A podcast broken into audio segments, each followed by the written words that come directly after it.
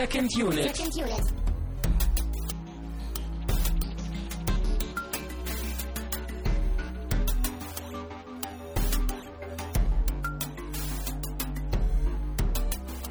Herzlich willkommen zur letzten mehr oder weniger regulären Sendung von Second Unit im Jahr 2013. Da haben, glaube ich, schon manche jetzt aufgestöhnt. Weißt du? Zur letzten Episode in diesem Jahr. Ja, ich hätte mehr dramatische Pause machen sollen. Aber mein Name ist Christian Steiner und ich habe natürlich bei mir Termine Mut. Ja, ich habe schon was gesagt. Hallo, ich bin auch da. Spoiler! Mhm. Ja. Ähm, auch an dieser Stelle schon, bevor wir wirklich irgendwie weitermachen und ich das vergesse, wir spoilern heute den zweiten Hobbit. Genau, ich bin sofort da. Ich tauche nicht am Ende aus einem Berg von Goldmünzen auf. Den hast du auch vorbereitet, oder? Den Nein, trägst du seit. ich nicht. Achso, okay. Seit dem ersten Film habe ich den schon vorbereitet. Seit einem Jahr liegt er schon in der Schublade und jetzt Mhm. Wird er Jetzt habe ich endlich die Rechte bekommen. Sehr gut. Tja. Ähm, ja, wir haben den zweiten Hobbit geguckt. Äh, Smaugs Einöde oder The Desolation of Smaug. Äh, Smoke. Smoke. Du, du, du Smoke? kannst das so schon so. Ossi-mäßig sagen, ne? Ja. ja. Ja, Kein Amerikaner weiß, wie man es ausspricht, aber wir wissen es, weil wir AU richtig aussprechen können. Hätten Sie schon mal vor einem Jahr bei uns zugehört, dann hättest du, oder da hast du ja auch schon über den Drachen gesprochen. Mhm. Ähm, Was wir Ja. noch kurz sagen müssen, was wir ja sonst immer machen, ist, dass wir sofort nach dem Film aufnehmen. Das ist Richtig. heute anders. Wir waren Montag im Kino und jetzt ist es Mittwoch. Das heißt, es liegen ungefähr anderthalb Tage zwischen unserer Seherfahrung und der Ja. Aufnahme, weil wir einfach Montagabend zu fertig waren, das noch zu machen. Und dann hätten wir hier bis drei, vier Uhr nachts gesessen, nach der Premiere noch. und wie man hört, bin ich auch noch ein bisschen erkältet. Das war Montag auch noch etwas anders, deswegen zur Gesundheitsschonung und aus Termingründen haben wir das jetzt mal auseinandergezogen. Ich finde es eigentlich ganz, ganz interessant. Ich hoffe, dass es gar nicht so sehr irgendetwas verändert, außer natürlich, also ich habe auch ganz bewusst in der Zwischenzeit noch ein bisschen nachgelesen, auch das ein oder andere Review mir nochmal angeschaut. Ja, sollte eigentlich kein Problem sein. Wir sind ja Profis genug. Tja. Aber wir haben Genau. noch ein paar formale Dinge zu besprechen, bevor wir nach Mittelerde äh, Erde abtauchen. Oh ja, ich freue mich auf das Gespräch. Ich bin echt gespannt. Es wird wahrscheinlich sehr kreuz und quer durcheinander, weil irgendwie meine Gedanken immer noch sehr unsortiert sind zu diesem Film. Aber vorher die sortierten Dinge einmal abhaken, denn ich möchte nur ganz kurz erwähnen, äh, dass ich äh, eine neue, weitere äh, Seite in dieses wunderschöne und große, unendliche Internet äh, entlassen habe. Und zwar findet ihr unter secondbestmedia.de sämtliche Dinge und Projekte in Zukunft, die irgendwie aus meiner Hand ebenfalls in dieses Internet entlassen werden. Und äh, so als, als Oberlabel habe ich mir das überlegt. Also wer irgendwie interessiert ist, unter anderem höchstwahrscheinlich auch an weiteren Podcast-Projekten von uns oder mir oder wie auch immer, findet ihr auf jeden Fall auf der Seite. Das wird bei uns verlinkt, secondunit-podcast.de. Und da wird es in Zukunft dann so ein bisschen allgemeiner, äh, ja, Genau, also wenn Second Unit das Auenland ist, dann ist Second Best Media Mittelerde. der war, der war wirklich nicht vorbereitet, weil ich habe dir auch gerade eben erst davon erzählt, aber mua, hervorragend, Herr Muth. Eins plus mit Sternchen. Ähm, genauso kann ich gleich weiter komplimentieren an den Jacker. Der hat uns nämlich äh, ein bisschen was in die Spendendose gesteckt. Letzte Woche hatten wir ja Before Midnight geguckt und damit die Trilogie abgeschlossen. Und das fand er anscheinend gut, hat uns geflattert. Vielen Dank dafür. Genau, Jacker war, glaube ich, erleichtert, dass wir uns nicht streiten mussten dieses Mal. Also ich habe Das bei ist- Moviepilot auch schon seinen Kommentar gelesen. Wir waren beide erleichtert, dass wir mal einer Meinung waren zu einem Film. Ist Und das so selten bei bei- euch? E- Es geht. Also es ist aber, wir, wir sind natürlich immer, immer freundschaftlich dabei und es macht schon Spaß, ne? Aber wir hatten halt noch so die Diskussion von Tree of Life in Erinnerung, dem er jetzt zehn Punkte gegeben hat und ich zwei. Also da, war die Diskussion dann noch auf einem anderen Level, ne? Ja, bei den, bei den Before-Filmen, da sind wir halt absolut gleicher Meinung. Jacker kennt man auch von uns äh, aus den Kommentaren. Wo Ja, er der muss irgendwann auch noch mal hierher kommen. Der wohnt halt ein bisschen weiter weg, Mhm. aber das müssen wir eigentlich irgendwann mal hinkriegen. Mhm. Gibt ja äh, das Internet, ne? Genau, oder er- Eisenbahnen. Da geht das dann auch, dass die dann da Leute sich da reinsetzen und dann irgendwo hinfahren. Der Taking the Jacker to Eisenbahn. Der war aber auch nicht vorbereitet, oder? nee, wir sind, wir sind gut drauf, ja. Oh, das, also Christian, ich bin beeindruckt. Das, das ist meine Aura. ja, ja, die, in Wirklichkeit haben wir ja Ghostwriter hier im Hintergrund. Ähm, Ghost Rider? lasst uns aber gleich weitermachen. Ich will nämlich das Getränk ausprobieren. Ich bin krank, ich brauche Vitamine und du hast etwas sehr, sehr Schönes mitgebracht. Ich habe was Episches und Abgefahrenes mitgebracht. Und ein bisschen edel sieht's auch aus. Mhm. Aber vielleicht nicht immer. Und du kannst mir dann sagen, ob es mehr episch oder mehr abgefahren ist. Okay. Ja, ich bin ja Saftfreund und wir haben ja auch schon bei den Herr der Ringe-Filmen aus irgendwelchen komischen Gründen so eine inoffizielle Safttradition Von äh, eingeführt. Saftfreunden für Saftfreunde. Genau. Und ich weiß noch, wir hatten letztes Jahr beim Hobbit Maracuja-Saft. Den habe ich mitgebracht, was ja so mein Lieblingssaft ist.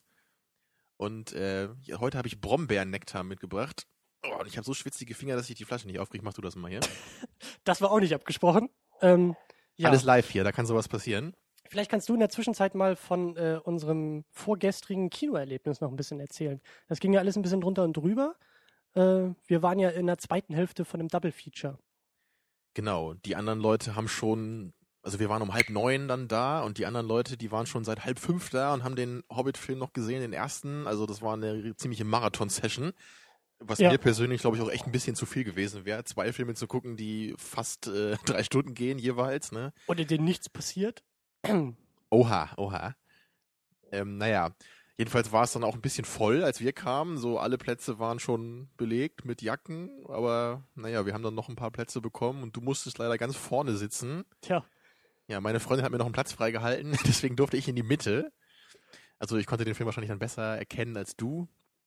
Ja, aber so schlimm war es auch nicht. Wir waren auch in der, in der O-Ton-Vorstellung, wie sich das gehört, wie wir das pflegen. Und äh, genau, ich saß in der ersten Reihe, äh, Reihe, nicht Reise.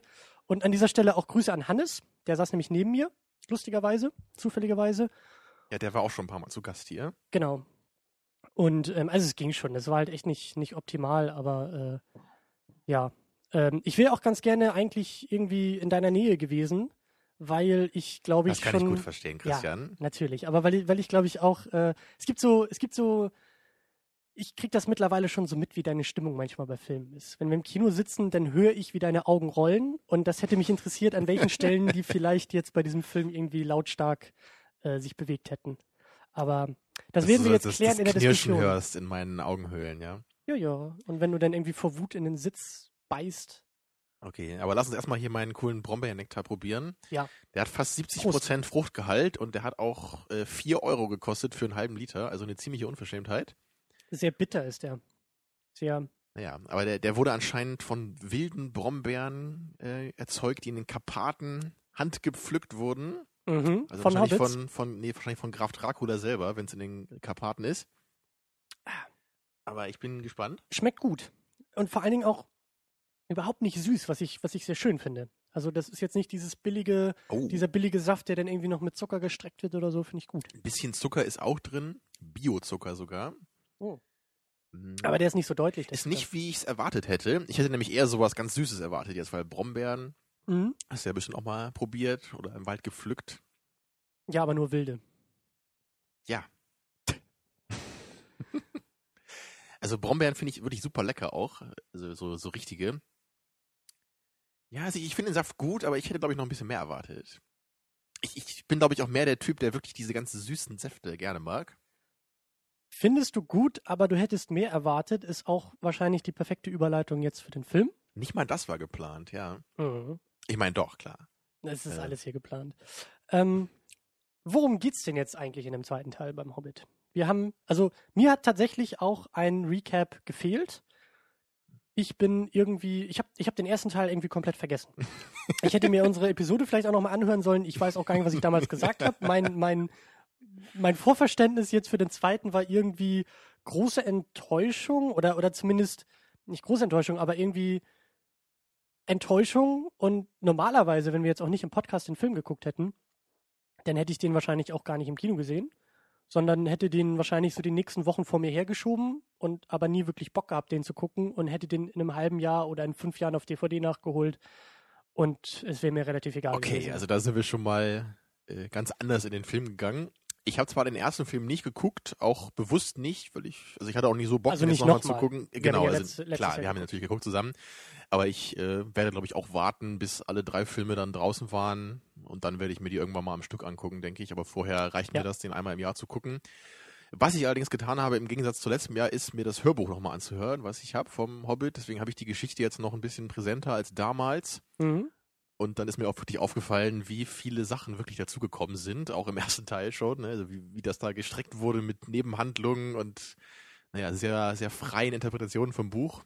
Dazu nur als kleine Anekdote, es waren ja ursprünglich zwei Filme geplant und sind ja drei daraus gemacht worden. Und äh, der, der Breakpoint zwischen den Filmen wäre die Szene jetzt mit dem, mit dem Fluss, mit den Fässern gewesen. Da hätte Peter Jackson ursprünglich äh, den, die Geschichte halbiert. Mhm. Äh, was ja, glaube ich, so auch so der Mittelpunkt, so anderthalb Stunden, glaube ich, im zweiten Teil jetzt sind, ne? Ja, das kommt ganz gut hin wahrscheinlich. Mhm. Ich überlege gerade, ob es im Buch auch ungefähr der Mittelpunkt ist. Weiß jetzt nicht mehr so genau, könnte aber sein. Aber das nur am Rande. Genau, du hast das Hörbuch nochmal aufgefrischt. Du weißt auch, wo die Reise hingehen wird und wie sie ausgehen wird. Genau, und du wusstest das anscheinend nicht mehr so richtig. Also du wusstest ja nicht mehr, wie der erste Film aufgehört hat. Ne? Ich also, habe genau die Bücher auch nicht gelesen und Hörbuch auch nicht gehört. Also der erste Film endete ja mit diesem Blick auf den einsamen Berg, ne? Nach, nachdem sie da diesen Wölfen entkommen waren. Da haben sie sich auf diesen Bäumen versteckt, weißt du vielleicht noch, ne? Und dann Ja. wurden sie von diesen Adlern, glaube ich, gerettet, ne? Und, und danach äh, haben sie sich ja dann weiter auf den Weg gemacht und die Orks haben sie immer noch verfolgt, so wie dann ja hier der Hauptplot dann auch wieder losging. Und generell ne, ist die Story natürlich die gleiche wie im ersten Teil. Wir sind immer noch dabei, Bilbo, 13 Zwergen und einem Zauberer zuzuschauen, wie sie sich äh, zum einsamen Berg aufmachen, um das alte Königreich der Zwerge wieder zu befreien, was nämlich von einem Drachen inzwischen äh, beherrscht wird. Mhm. Von Smaug oder Smoke oder Smaug, Smaug. ja. genau, und der hat sich da eingenistet im Königreich unter dem Berge, ne, wie das glaube ich auf Deutsch heißt. Ja, und den müssen wir natürlich vertreiben, den fiesen Drachen, damit die Zwerge wieder ihr, ihr altes Reich zurückbekommen können. Mhm. Was mir auch gerade einfällt, weil du sagst, wir müssen, wir müssen auch und wir mussten auch, aber nicht in 3D. Wir haben den Film weder in 3D noch in High Frame Rate noch irgendwas geguckt. Das wird die wenigsten, glaube ich, überraschen. Aber das wollte ich auch nochmal erwähnen, dass wir den Film halt äh, in der Originalfassung in 2D geguckt haben. Genau.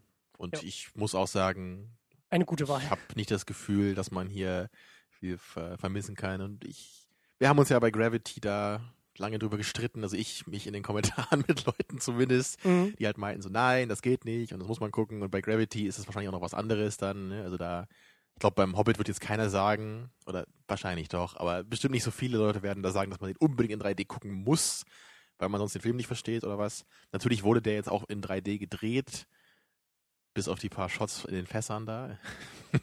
Ja. Aber ähm, ich glaube generell, also ich, ich habe mich sogar beim Schauen mal gefragt, äh, wie so manche Szenen in 3D gewirkt hätten. Und klar, in den Action-Szenen wäre das definitiv was anderes gewesen, aber es gab ja auch eine Menge Szenen, wo einfach gar nicht so viel passiert ist jetzt, was da jetzt in 3D ne, Ja. so toll sich angeboten hätte. Ne? Bei Gravity war das ja irgendwie alles was anderes noch. Ja, wir werden auch das Thema 3D nächste Woche nochmal äh, noch mal diskutieren müssen, weil es ja eigentlich auch irgendwie ein Vorsatz von uns war. Und äh, aber das klammern wir erstmal ein bisschen aus. Das wollte ich eigentlich nur äh, als Fußnote erwähnt haben. Ähm, genau, wir sind eben auf dem Weg zum Berg, zum Drachen, um das Genau, Königreich der wieder Zwerge zu erobern. für die, für die, äh, der, Weg führt die Zwerge wieder an viele interessante, bedrohliche Orte. Einmal so in den, in Düsterwald heißt der, glaube ich. Da werden sie dann mit Elben konfrontiert und mit großen Spinnen. Und Ja. danach müssen sie noch eine Mountain Rafting Szene bestehen, wo sie in Fässern durch einen Fluss schwimmen und dabei von Orks gejagt werden und dann am Ende noch in einer Wasser, nee, in einer äh, Fluss, See, Seestadt ist es hier noch, Lake Town, Seestadt genau. ankommen, genau, in Lake Town, bis sie dann endlich auch beim Drachen ankommen und wo dann Bilbo endlich zeigen kann, warum er dann mit auf der Reise ist. Obwohl wir uns die meisten Zwerge hier als Casting äh, sparen, ist die Liste trotzdem relativ lang. Wir haben alte bekannte Gesichter wieder dabei. Ian McKellen natürlich als Gandalf. Martin Freeman spielt wieder Bilbo, der gar nicht so oft und so viel in seinem eigenen Film vorkommt. Aber äh, ich finde eine, eine sehr gute Casting-Entscheidung.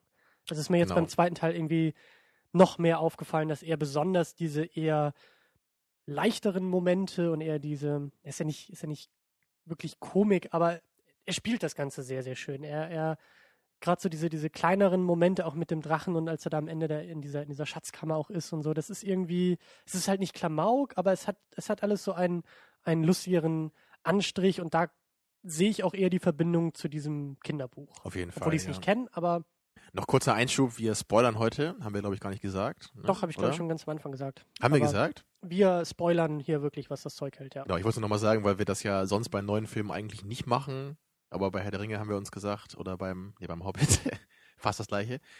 Ähm, letztes Jahr auch, wir sagen, wenn man den Film gucken Ja. will, dann wird man das tun und wenn man ihn nicht gucken will, dann wird man es nicht tun und uns trotzdem zuhören vielleicht. Aber wahrscheinlich, die meisten Leute werden einfach den Film gucken und uns dann zuhören, dann brauchen wir jetzt nicht eine halbe Stunde hier so um den heißen Brei rumreden. Ja. Ne, deswegen gehen wir jetzt gleich ans Eingemachte. Ganz genau. Dann haben wir noch Richard äh, Armitage als Thorin wieder dabei. Ja, der eigentlich so die Hauptperson ist, würde ich sagen. Also ich habe das Gefühl, dass er die meiste Screentime hat und es auch sehr viel um, Mhm. um ihn geht, ne, Mhm. um seinen Weg als Anführer und seine Verpflichtungen. Ne, also als, als eben als Erbe der, der alten Herren dieser Zwergenfestung da.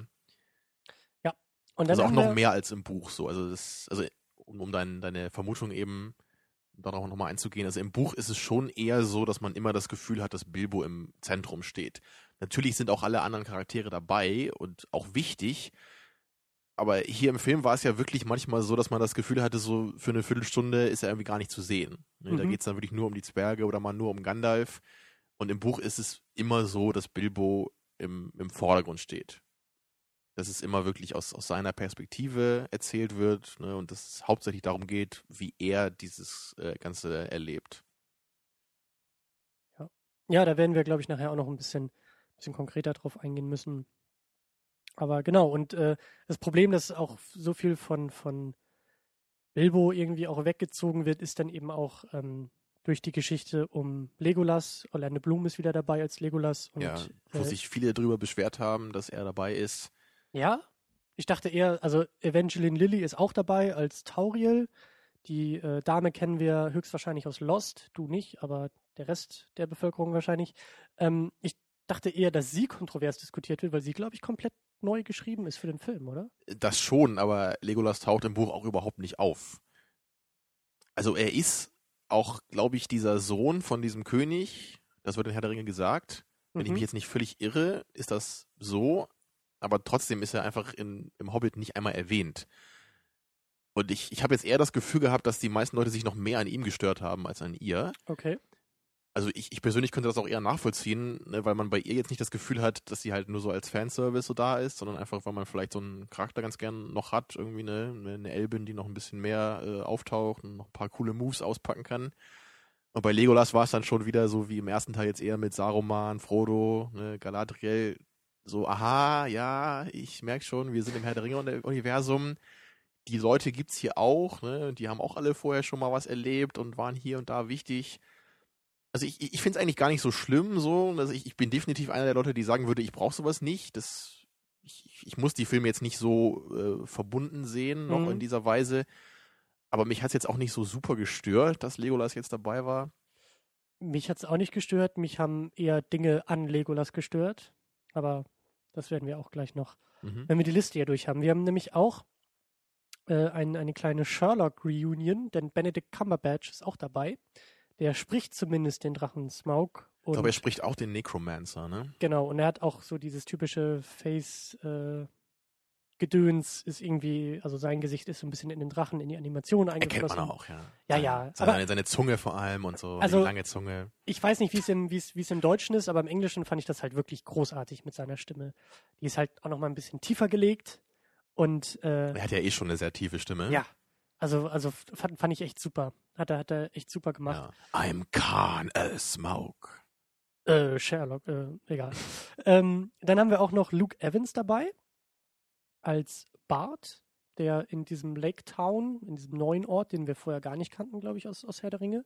Oder ich zumindest nicht mit meinem Unwissen. Er sieht ein bisschen aus wie Carl Urban, finde ich. Wie der Star Trek. Ich dachte erst Hm. einmal, ich, ich kenne ihn schon, aber dann Das ist mir, dachte ich auch. dann ist mir nämlich Zeit. aufgefallen, dass er einfach nur ein bisschen aussieht wie Carl Urban und dass ich das deswegen dachte. Aber ich glaube, er ist völlig unbekannt. Äh, ist er auch. Es sei denn, du hast irgendwie, was war das, äh, diese, dieses Clash of the Titans oder so geguckt. Fast and the nee. Furious 5 oder 6 war ja irgendwie auch dabei. Ich bin nur bis fünf gekommen und habe drei und vier ausgelassen. Klingt gut, ja. Bei mir ähnlich. Ähm, aber dann haben wir auch noch Stephen Fry als Master of Lake Town, der da diesen, diesen, ja, Herzog oder was auch immer er da sein soll, aber diesen, diesen Stadtvorsteher spielt, der auch eher äh, der Flasche frönt als irgendwie seinen politischen Aufgaben. Ja, aber ihn fand ich sehr cool. Ist nur eine kleine Rolle, aber Ja. fand ich sehr amüsant gemacht. Stephen Fry ist, ist ja auch ähm, äh, zumindest im Netz irgendwie weiter bekannt. Gut, das war äh, durchaus äh, lang, obwohl, wie gesagt, die meisten der zwölf Zwerge oder 13 Zwerge oder wie viele das sind, gar nicht, gar nicht vor. Ich glaube, Kamen. 13 sind's. Ähm, aber lass uns mal, lass uns mal einsteigen und ein bisschen, äh, wir werden auch einiges mal wieder schimpfen und das Jahr auch in gewohnter Weise über äh, ja, Meckereien über CGI abschließen. Aber lass uns vielleicht ein bisschen anfangen mit dem Buch, obwohl das ja eigentlich immer alles ein bisschen äh, ja leichte Kritik ist, zu sagen, oh, der Film ist aber nicht wie das Buch und das ist alles jetzt Mhm. blöd. Aber wir machen es trotzdem. Ähm, Ein bisschen gehört es ja Buch? eben auch dazu. du kennst das Buch, ich kenne es halt überhaupt nicht. Ähm, hatte aber auch, also ja, ich weiß ja auch die Geschichte, ja, ja, Kinderbuch ist gar nicht so lang, bla bla bla. Ähm, ich hatte irgendwann, glaube ich, als so der zehnte Kopf äh, sich von dem Körper getrennt hat, ist echt so ein Schalter bei mir umgelegt im Kopf. Und dann konnte ich den Film wunderbar gucken, der dann einfach gesagt hat, das ist kein Kinderfilm. Es ist kein Kinderfilm. Es, also, dann kann ich ihn wunderbar schauen. Wenn ich sage, es ist kein Kinderfilm, er will kein Kinderfilm Mhm. sein, dann äh, ist diese Ork-Schlachterei Ja. irgendwie viel, viel erträglicher. Das Problem ist ja einfach bei dieser ganzen Geschichte, dass man eben in manchen Kampfszenen das Gefühl hat, äh, es ist hier einfach gerade nur ein Witz, äh, was hier in dem Film passiert und wir wollen einfach nur Spaß haben und irgend so einen Schnickschnack machen. Und dann haben wir halt die nächste Szene, wo es dann plötzlich todernst wird und super bedeutsam und, und meaningful so, ja, und, und das ist einfach das, was, was diese jetzt beide Filme eigentlich so ein bisschen komisch macht für mich. Mhm. Ne, weil das haben ja beim, beim ersten Teil auch wirklich viele gesagt, dass, dass eben dieser Ton sehr oft wechselt. Wir hatten im ersten Teil diese Ja. sehr, sehr amüsanten Szenen, so zum Beispiel am Anfang in Bilbos Haus, ne, wo, wo die Zwerge da alle zu Gast waren, sich da breit gemacht haben, was ich auch sehr lustig fand. Oder dann ja auch diese Szene bei den Trollen da, ne, so, wo wo es eher so lustige Szenen gab.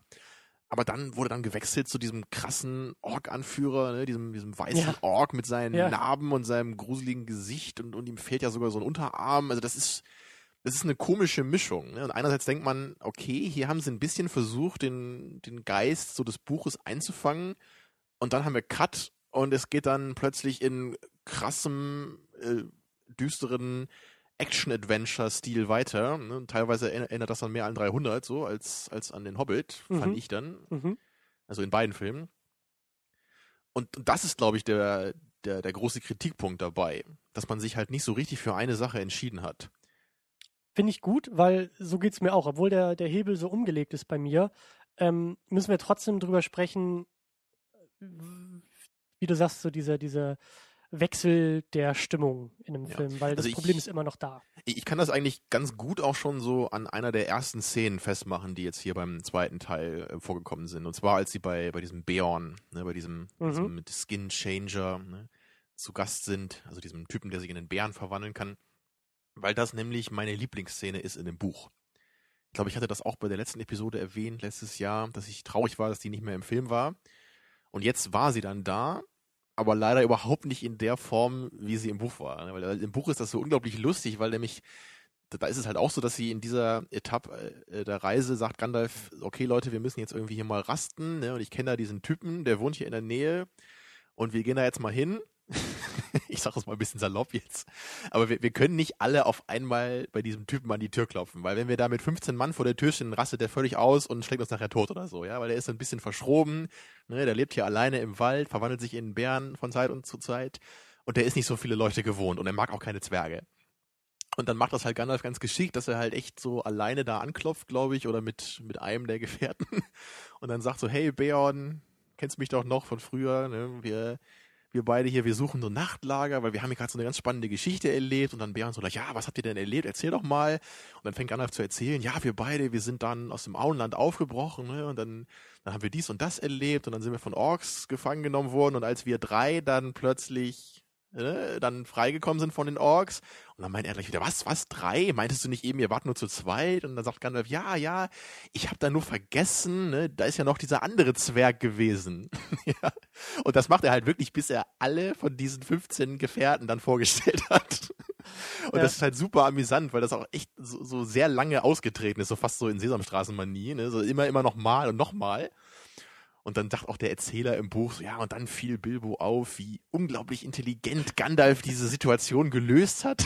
das ist halt total niedlich. Ja. Gerade in dieser Hörspielvariante von, von meinem Hörbuch da, das ist einfach super cool gemacht. Auch dieser Sprecher von Beorn, das ist total niedlich. So, diese, diese ganze Szene, da hat man einfach nur ein Lächeln die ganze Zeit, wenn man das hört, weil das einfach super charmant ist. Und jetzt hier im Film war es halt so, dass man halt sieht, okay, da ist auch Beorn, der verwandelt sich in diesen krassen, gruselig aussehenden Bären, ne? Und, und der jagt die dann in diese Hütte, bringt sie fast um, aus irgendeinem Grund, den ich nicht verstanden habe. Dann schaffen sie es irgendwie, diese Tür zu, äh, zu verbarrikadieren, ne? Und dann ist Cut und dann plötzlich sitzt Beon da mit denen am Tisch und sie plaudern ein bisschen. Und das, das hat halt nicht im geringsten den Charme aus dem Buch dann wiedergegeben ja. in diesem Moment. Ja. Und, und das ist auch wieder so ein Ding, man, man kann halt nicht sagen, dass sie das hier rausgelassen haben, weil das halt zu, zu naiv und unglaubwürdig wäre, in dem Film so eine Szene zu machen, weil wir ja im ersten Teil ganz klar auch so eine naive Szene gemacht haben, als die Zwerge bei Bilbo zu Besuch waren. Ne, da, da wurde dann. Stimmt. Da, da haben sie halt auch dann die ganze Zeit nur äh, Bilbos Wohnung verwüstet. Und das hat den Plot jetzt irgendwie auch nicht weiter vorangebracht. Ne? Da fällt mir gerade ein, die Szene war ja genauso aufgebaut, wie du das gerade so erzählt hattest. Da kam doch, glaube auch immer ein Zwerg nach dem anderen und, und Bilbo wird das doch auch so schmackhaft gemacht. So, genau, im Buch ist das da genauso. Das, das, haben sie im Film so ein bisschen beschleunigt. Ne? Okay. Habe hab ich damals auch ein bisschen schade gefunden. Im, das ist im Buch also gar nicht so. Dass die Zwerge auch so nach und nach. Doch, doch, das ist im Buch genauso. So. Ich meine nur, im, im Film, im ersten Film wurde das auch ein bisschen beschleunigt ah, bei okay, Bilbo. Okay. Da kam ja eher dann so ein ganzer Klumpen Zwerge dann auf einmal noch. Ja. Nachdem so zwei, drei sich einzeln vorgestellt hatten. Ja. Das ist ja dann auch okay, wenn man es ein bisschen beschleunigt hat. So, ne? Aber zumindest war da noch äh, der Geist des Buches so ein bisschen da. Und da hat man die Szene jetzt nicht völlig entfremdet, wie das hier war. Mhm. Und, und ich meinte eben nur, ich, ich verstehe nicht so ganz, wieso man das macht, weil man eben an anderer Stelle schon diese Lockerheit noch drin behält. Ja. Und gerade, wie schon gesagt, in den Action-Szenen, da legt der Film überhaupt keinen Wert auf Glaubwürdigkeit. Also wieso können wir dann nicht bitte in diesen Szenen die halt mit zu den schönsten und, und amüsantesten im ganzen Buch gehören, wieso können wir da dann nicht auch sagen, okay, dann nehmen wir es mit der Glaubwürdigkeit jetzt nicht ganz so ernst und machen einfach nur eine wunderschöne kleine Szene, ne, die einfach allen Spaß macht. Ja, und, und vor allem wäre es auch so eine gute Gelegenheit gewesen, den ersten Film noch mal ein bisschen zusammenzufassen. Wenn ihr also, alle, wenn, wenn er diese Geschichte noch mal, eben, noch mal also das wäre doch, ja, ich ja. meine, ich, ja. ich war mir im Grunde auch sicher, dass das der Grund war, warum diese Szene am Anfang des zweiten Filmes gemacht würde. Ne, ich dachte am Ende des ersten Teils, okay, sie machen es deswegen nicht, ne, natürlich, damit sie diese Szene benutzen können, den Film nochmal zusammenzufassen. Coole Idee. Und gerade für Leute wie dich, die den Film jetzt einmal gesehen haben, vor einem Jahr, ne, das Buch nicht kennen und wie du ja sagst, du hast schon vieles wieder vergessen, das wäre doch perfekt gewesen. Ne? Dann, dann kann man eben mit Gandalfs Worten, ja, mit Ian McKell McKellens schöner Stimme, ne, das Ganze in einer amüsanten, lockeren Weise nochmal den ersten Film zusammenfassen. Und danach können wir doch dann bitte wieder in dieses ernsthafte Ork-Geschehen äh, ja. reinkommen. Und danach können wir doch wieder Schlachten haben und alles, meinetwegen. Aber das, das wäre doch ein wunderschöner, lockerer Beginn des Filmes gewesen, oder? Ja, und ich finde auch, dass ähm, der Film insgesamt irgendwie nicht so ganz weiß oder vielleicht schon weiß, was er sein will, aber trotzdem irgendwie noch das andere Spektrum komischerweise mitnimmt. Also wir haben die Möglichkeit zu sagen, ja, ähm, das ist, weil es eine Kindergeschichte ist oder ein Kinderbuch ist, ist es halt auch irgendwie ein Kinderfilm. Dann funktionieren aber diese ganzen Szenen, dann funktioniert das Ende mit dem Drachen überhaupt nicht der halt, also für mich ist nämlich das auch so eine schizophrene Szene gewesen, dass es ist halt ein sprechender Drache auf einem Haufen Gold. Das ist schon irgendwo naiv und irgendwo ganz niedlich auch, aber dann das Artdesign von diesem, von diesem Wesen, dann diese bedrohliche Stimme von Cumberbatch und, und wie er sich dann auch dem Hobbit gegenüberstellt, ähm, das ist dann wieder Peter Jackson, der eher Horrorfilme macht und eher Meister des Dunklen und des Schaurigen ist. Und da, da, da beißt sich das auch schon wieder. Also das, für mich war diese letzte Szene, dieser, dieser äh, Dialog auch zwischen den beiden, das ist zwar ein großes Highlight in dem Film und das ähm, werde ich hoffentlich auch noch genug loben und betonen, wie großartig das alles finde. Aber es zeigt trotzdem für mich das Problem irgendwie auch dieser Filme, dieser, dieser neuen Hobbit-Filme. Dass die eben irgendwie beides sein wollen und beides aber nicht konsequent sind und wir deshalb so einen Mischmasch irgendwo haben, was beide Lager in meinen Augen nicht ganz zufriedenstellen kann. Ja, das, das denke ich auch. Manchmal hat man das Gefühl, dass der Film so für beide Lager auch so Argumente bringen kann. Also wenn man den Film jetzt kritisiert, könnte immer der andere dann kommen und sagen, nee, nee, aber guck doch mal in dieser Szene, da ist doch ganz klar das Kinderbuch. Ja. Und dann kann der andere aber wieder sagen, aber, aber nee, nee, guck doch mal in dieser Szene ist es doch ganz klar der epische, ernsthafte Film. Und, und das ist einfach das, was ich nicht will, weil ich, ich, also ich, ich glaube, ich würde mich auch mit beiden Varianten anfreunden, wenn sie konsequent durchgezogen werden. Obwohl ich Ja. lieber die kindliche hätte. Ja. Aber ich nehme auch lieber die epische, wenn sie dann ganz konsequent in jedem Moment durchgezogen würde. Und dann halt Und- vor allem auch in der Action. Und für mich sind eigentlich auch so die, die, die Stärken der Hobbit-Filme, und das meine ich auch in der Besetzung von, von Martin Freeman, sind eigentlich eher die humorvollen und leichten Momente, gerade auch in den Dialogen und gerade auch im Spiel von, von ihm als, als Ja, da hatten Bilbo. wir im ersten Teil ja diese großartige Szene mit Gollum, die ja auch, glaube ich, fast äh, unumstritten so als die beste Szene galt im ersten Teil. Und Ja. hier ist es, glaube ich, auch, was ich jetzt so gelesen habe und gehört habe und ich auch selber der Meinung bin, dass so dieses erste Aufeinandertreffen von Bilbo und dem Drachen auch so als stärkster Moment eigentlich gilt. Ja. Und das ist eigentlich auch wieder bemerkenswert, weil diese beiden Momente in beiden Filmen auch die sind, die am nahesten oder nächsten, wie sagt man das, am Buch dran sind. Mhm. Ne? Also, also gerade wirklich in dieser Gollum-Szene und in dieser Drachenszene, da sind auch von den, von den, von den Dialogen so, da, da sind, da hat man das Gefühl, okay, hier wird Das gerade echt mehr- das Buch verfilmt. Das ist eher Tolkien als Mhm. Jackson. genau. Und, Mhm. Aber das sind wirklich, dass, dass, dass diese beiden Momente, die am besten funktioniert haben, ne, die Momente sind, die am nächsten am Buch dran sind, ist ja schon irgendwie bezeichnend. Ne? Also das ist ja schon nicht nix. Aber wie gesagt, also wir könnten jetzt noch Dutzende und Tausende Beispiele finden. Ähm, ich wollte es nur erwähnt haben. Ich bin mal gespannt, auch wie, wie, wie das auf andere wirkt, ob, ob das Problem jetzt irgendwie nur uns auffällt oder ähm, also wie gesagt, ich, ich, ich kann das nicht als Kinderfilm sehen, weil, also wenn ich mir ne, vorstelle, ich habe irgendwie einen ähm, theoretischen Sechsjährigen neben mir, sei es jetzt nun ein, ein, was auch immer, mein Neffe, mein Sohn, wer auch immer diese Person ist, aber ich habe da irgendwie ein kleines Kind neben mir sitzen. Äh, die Szene mit den Spinnen sind, glaube ich, zu grausam, wenn er die ganze Zeit irgendwie, Ja, auch die, nur die Orks ganzen, sind. genau, die ganzen Orks, die geköpft werden und die ja wirklich auch fies und cool gemacht sind, dann auch vom Make-up dann teilweise. ja, die also sehen ja wirklich auch bedrohlich aus. Also das ist jetzt für mich kein Film, den man einem Fünfjährigen zeigen muss. Nee, und, und andererseits funktioniert es aber irgendwie auch, glaube ich, nicht so sehr, wenn ich das als Fantasy-Epos betrachte, weil dann sind manchmal diese, diese komischen Momente, die manchmal auch schon fast in Richtung Klamauk gehen, Ja, ne, auch wenn man da gerade an, an. Bombur denkt, der dann in diesem Fass da äh, durch die Luft fliegt und alle Orks zerlegt. Ich fand das lustig im Kino, aber es war halt trotzdem dämlich. ich meine, das kann man halt nicht leugnen. Ja. Und also ich meine, das ist, das ist ja genau der Punkt. So, man, man lacht halt schon mit, also ich zumindest im Kino und ich, ich lasse mich dann ja auch so ein bisschen drauf ein und habe da meinen Spaß dabei. Aber gleichzeitig denke ich schon so, naja, ne, also das, das ist jetzt nicht Herr der Ringe-Niveau, so, was wir Aber hier sehen. Da sind wir auch schon beim nächsten Punkt, nämlich ähm, das Thema Action. Äh, die Set-Pieces generell, aber konkret die Action in den Set-Pieces, die halt manchmal irgendwie zu überdreht ist. Und da sind wir wieder auch bei dem Problem CGI. Also die Filme, die Herr der Ringe-Filme waren noch so gerade äh, um diesen Jahrtausendwechsel entstanden, dass da doch noch eine ganze Menge mit Hand gemacht wurde. Und jetzt Mhm. halt eben, je nachdem, wie man zählt, zehn Jahre später, zwölf Jahre später, ähm, haben wir halt, oder hat Peter Jackson halt die Möglichkeit, sehr, sehr viel im Computer zu machen und das nutzt er auch Mhm. sehr stark aus. Wir haben dabei das auch wieder, auch wieder so schizophren und paradox. Wir haben das Ende mit dem Drachen, es ist unglaublich gut gemacht. Ja, also, das ist mit die beste CGI-Animation, glaube ich, die ich jemals gesehen habe, wie dieser Drache aussieht. Wie der sich bewegt, ja, Ja. das sieht einfach nur klasse wenn, aus. wenn, wenn seine Brust anfängt so Ja, aufzuglühen, ja, weil, er, genau. weil er das Feuer spuckt. ja, und einfach sein ganzes Maul, ne, mit, mit den Zähnen, mit dieser Zunge, ne, und die, sein Auge war auch toll gemacht. Ja. Also das ist wirklich großartig, ne? Und, wenn man dann im Kontrast sich manchmal einfach diese Wagreiter anschaut, ne, diese Orks auf diesen Wölfen, wie die dann da durch die Landschaft äh, hüpfen, das sieht dann einfach ziemlich schwach aus. also wirklich, ja, handwerklich einfach, qualitativ einfach schwach. Ich- Es, gab, es gab auch so eine Szene, ähm, da ist irgendwie Legolas, glaube ich, zum Ork hinterhergeritten in der Dämmerung über einer Brücke oder so. Vielleicht lag es am komischen Winkel, aus dem ich den Film gesehen habe. Ich glaube nicht. Es sah echt aus, als ob da irgendwie so ein, so ein PlayStation 1-Spiel auf der, auf der Leinwand abgespielt wäre. Das sah unglaublich schlecht aus. Also wirklich, und, und ich habe neulich ja nochmal die, die Herr der Ringe-Filme gesehen auch.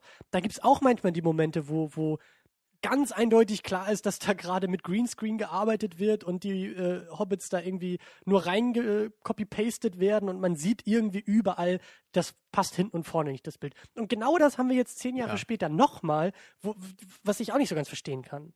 Also ja, vor allem, weil man ja eben bei dem Drachen sieht, es geht besser. Exakt. Aber ich, ich, ich meine, gut, vielleicht war die Zeit irgendwie zu knapp. Ja, oder es ist, das Geld oder, ich meine, wahrscheinlich ist, ist, auch in den Drachen natürlich der, der Großteil des Budgets reingeflossen, ne, gerade ja, was CGI angeht. Es wirkt halt so, als ob manche Praktikanten dann zu viele wichtige, zu wichtige Aufgaben dann ja, ne, mussten. Und, also, und, und da, da ist ja auch wieder der, der Punkt, so ich meine, wir haben das schon oft angesprochen, ne, wir wollen da jetzt auch nicht in die ewige Hasstirade wieder, wieder ähm, hier uns ver drin verlaufen.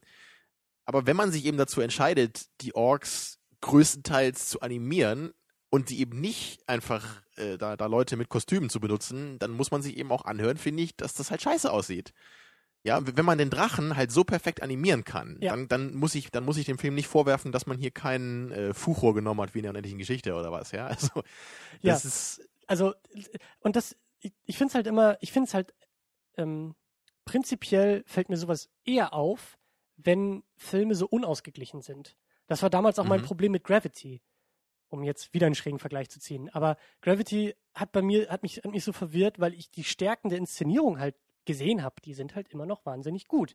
Aber die Geschichte dahinter fand ich halt so unglaublich platt, dass halt die Waagschale so krass ausgeschwenkt ist. Und genauso ist es jetzt hier bei, bei, beim Hobbit, dass halt die Waagschale von Special Effects in manchen Momenten, nämlich am Ende mit dem Drachen, halt einfach wahnsinnig gut sind und dann in anderen Momenten halt eher wahnsinnig schlecht sind. Und so ein Mittel, so ein Mittelding wäre, glaube ich, wäre irgendwie insgesamt besser gewesen. Dann, wär, dann hätte ich halt nicht so ein Problem damit.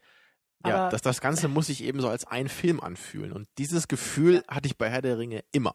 Und beim Hobbit hatte ja, ich es nie. Das stimmt. Ich habe nie bei den Hobbit-Filmen, bei beiden bis jetzt das Gefühl gehabt, dass es ein Film ist, der einen Stil hat. Ja. Es war immer mal gut, mal sehr gut, mal schwach und mal ziemlich schwach. Und das war wirklich permanent, hat das gewechselt. Ne? Also in, im ersten Film auch. Also das war, ne, Gollum war, sah toll aus im ersten Film. Ja? Im ersten in, Hobbit meinst du jetzt? Genau, im, im ja. ersten Hobbit-Film. Ne? Diese ganze Szene war toll gemacht.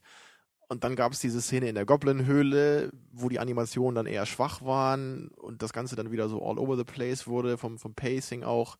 Also es ist immer so ein ständiges Auf und Ab. Mhm. Und das habe ich bei Herr der Ringe einfach nicht. Da, da hat man von vorne bis hinten das Gefühl, dass das eine Geschichte ist, die konsequent erzählt wird und sich selber im Stil und Ton eben treu bleibt. Und mein Problem ähm, geht auch noch weiter mit den, mit den CGI-Geschichten. Also nochmal, der Drache ist wirklich unglaublich gut gemacht. Unglaublich gut gemacht. Und da macht der ganze CGI-Einsatz natürlich auch Sinn. Wie du sagst, da wollen wir keine billige Attrappe haben, da wollen wir keine Handpuppe haben. Da gehört CGI hin. Aber ich brauche keinen computeranimierten Legolas, der 50.000 Salti dreht und dabei 20.000 Orks erschießt und dabei dann noch den 51.000. Salto hinterher bringt. Das ist dann auch in den Action-Momenten halt einfach genau. unglaubwürdig. Wir sind ja gerade bei der Action und da gibt es ja einmal einfach diese Sache, okay, CGI es sieht einfach unrealistisch aus von der Animation. Es ist immer noch ja. so. Wir leben immer noch in einer Zeit, oder zumindest, wenn wir jetzt hier auf Herr der Ringe, äh, auf, auf Hobbit Teil 2 gucken, in den meisten Momenten sind Menschen, die aus dem Computer kommen, immer noch als solche zu erkennen. Ich hatte, ich hatte genau. nicht einmal diesen Moment beim Drachen, da konnte ich das alles glauben, aber bei, bei sämtlichen Action-Szenen, in denen auch, auch diese Tauriel oder wie sie heißt, ähm, als, als, als die auch irgendwie da durch die Gegend schwingt und irgendwie den Superhelden spielt, das war alles unglaubwürdig. Genau, also das ist das eine Problem, ne? Einfach wie es aussieht, von der, von der Animation, von der Qualität, von, vom realistischen Look her. Aber das, was eigentlich sogar noch viel schlimmer ist, meiner Meinung nach, ist, dass diese Form von Action, die nur mit CGI gemacht werden kann, dass die einfach nicht so gut ist wie zwei Leute in Kostümen mit Schwertern, die sich vernünftig bekämpfen. Weil das ist halt spannend, das ist intensiv. Und es das ist, halt, einfach, wenn, wenn, ja. wenn in den Herr der Ringe-Filmen, wenn Aragorn in, in Helms Klamm auf der, auf der Burgmauer steht und, und Orks bekämpft, die gerade mit diesen Leitern da ne, an, an diese Mauer kommen und dann darüber springen und dann diese Nahkämpfe da haben, ja, die, die wirklich echt aussehen, die gefährlich aussehen, die spannend sind, intensiv sind die haben halt nichts damit zu tun, so mit, mit, mit dem, was wir hier sehen. Weil hier ist halt einfach, es ist sowas von unglaubwürdig und einfach überhaupt nicht spannend. Mhm. Man, man weiß einfach so, hier wird nichts passieren, hier wird keiner sterben. Ich meine, klar, wenn man bei Herr der Ringe kann man sich auch überlegen, wahrscheinlich wird keiner wichtiger sterben. Aber vom Gefühl her denkt man halt, oh mein Gott, es ist so bedrohlich, ja, es ist so, so gefährlich, so, so realistisch, als wäre man selber da. Aber hier ist es ja, ne, wie du sagst, es ist Videospiel, ne? Das wird ja immer auch gesagt bei den Filmen, so die Action-Szenen sehen wie Videospiele aus. Und es stimmt einfach. Man hat nicht das Gefühl, dass hier was schiefgehen kann. Durch die Choreografie, die auf einmal durch CGI Genau, wenn Legolas ist. alles kann, wie Ja. soll man ihn denn dann besiegen? Ja. Das ist doch wohl klar, ne? Das ist und wenn wenn Legolas dann irgendwie auf auf zwei äh, Zwergenköpfen stehen kann, die in Ja. zwei Fässern schwimmen auf dem Fluss äh, und er dann von da noch mit seinem Bogen alle Orks zerlegt, dann ist das für mich wie äh, Schießbude auf dem Jahrmarkt so, ne? Das, Und dann habe ich auch das Problem, wenn, wenn, äh, ähm, da hatten wir ja dann auch diese Szene, als, als Tauriel dann da irgendwie aus der, aus dieser Elbenstadt ja irgendwie dann, dann äh, selbstständig, eigenständig unterwegs ist irgendwie und Legolas ihr hinterherläuft und im Verborgenen irgendwie und wir haben ja diese Szene, wir haben Tauriel, die halt irgendwie durch die, durch die Gegend läuft und auf einmal merkt sie, oh, hinter ihr ist irgendwie jemand und sie dreht sich um und es ist Legolas und beide zielen halt mit Bogen aufeinander und Legolas sagt halt irgendwie zu ihr, äh, ja, kannst du froh sein, dass ich kein Ork bin oder Ja, irgendwie sowas, wo ich mir auch dachte so, nee, weil Ja, das- das hätte ist- eh nichts passiert. Jetzt, wo du das sagst, fällt mir das auch wieder ein. Genau das dachte ich nämlich auch im Kino. Er sagte, du kannst froh sein, dass ich kein Ork bin und dann hätte sie eigentlich nur sagen müssen, sowieso, und hätte ich die halt fertig gemacht. Ja, das ist so, dann wäre ich irgendwie, Zumal sie auch wirklich, ja, äh, genau so auch manchmal Orks umbringt, indem sie nicht mal hinguckt. genau. Das war ja ganz oft so, dass sie halt ihren Dolch hat in der einen Hand, das Schwert in der anderen, ja, und einfach alle zerlegt und dann wirklich so, so blind hinter sich sticht und dann ist der Ork gleich tot. Es ist halt das Problem, wenn du eben solche menschlichen, egal ob es jetzt Elben sind oder sonst was, aber eher menschenähnlichen ähm, Computeranimationen oder, oder Figuren irgendwie durch CGI so aufpäppelst, dass es halt wie Superhelden einfach nachher nur noch sind. Das ist auch nachher, also diese, diese Art von Action, diese übertriebene, ist auch oft das Problem, wenn, wenn, wenn ich an Stirb langsam 4 auch wieder als Beispiel denke, als er da am Ende irgendwie auf diesem Düsenjet da durch die Gegend springt, das ist halt, es ist halt alles unglaubwürdig, weil sofort erkennbar ist, dass da nicht irgendjemand irgendwie leiden musste, um diese Szenen zu erstellen.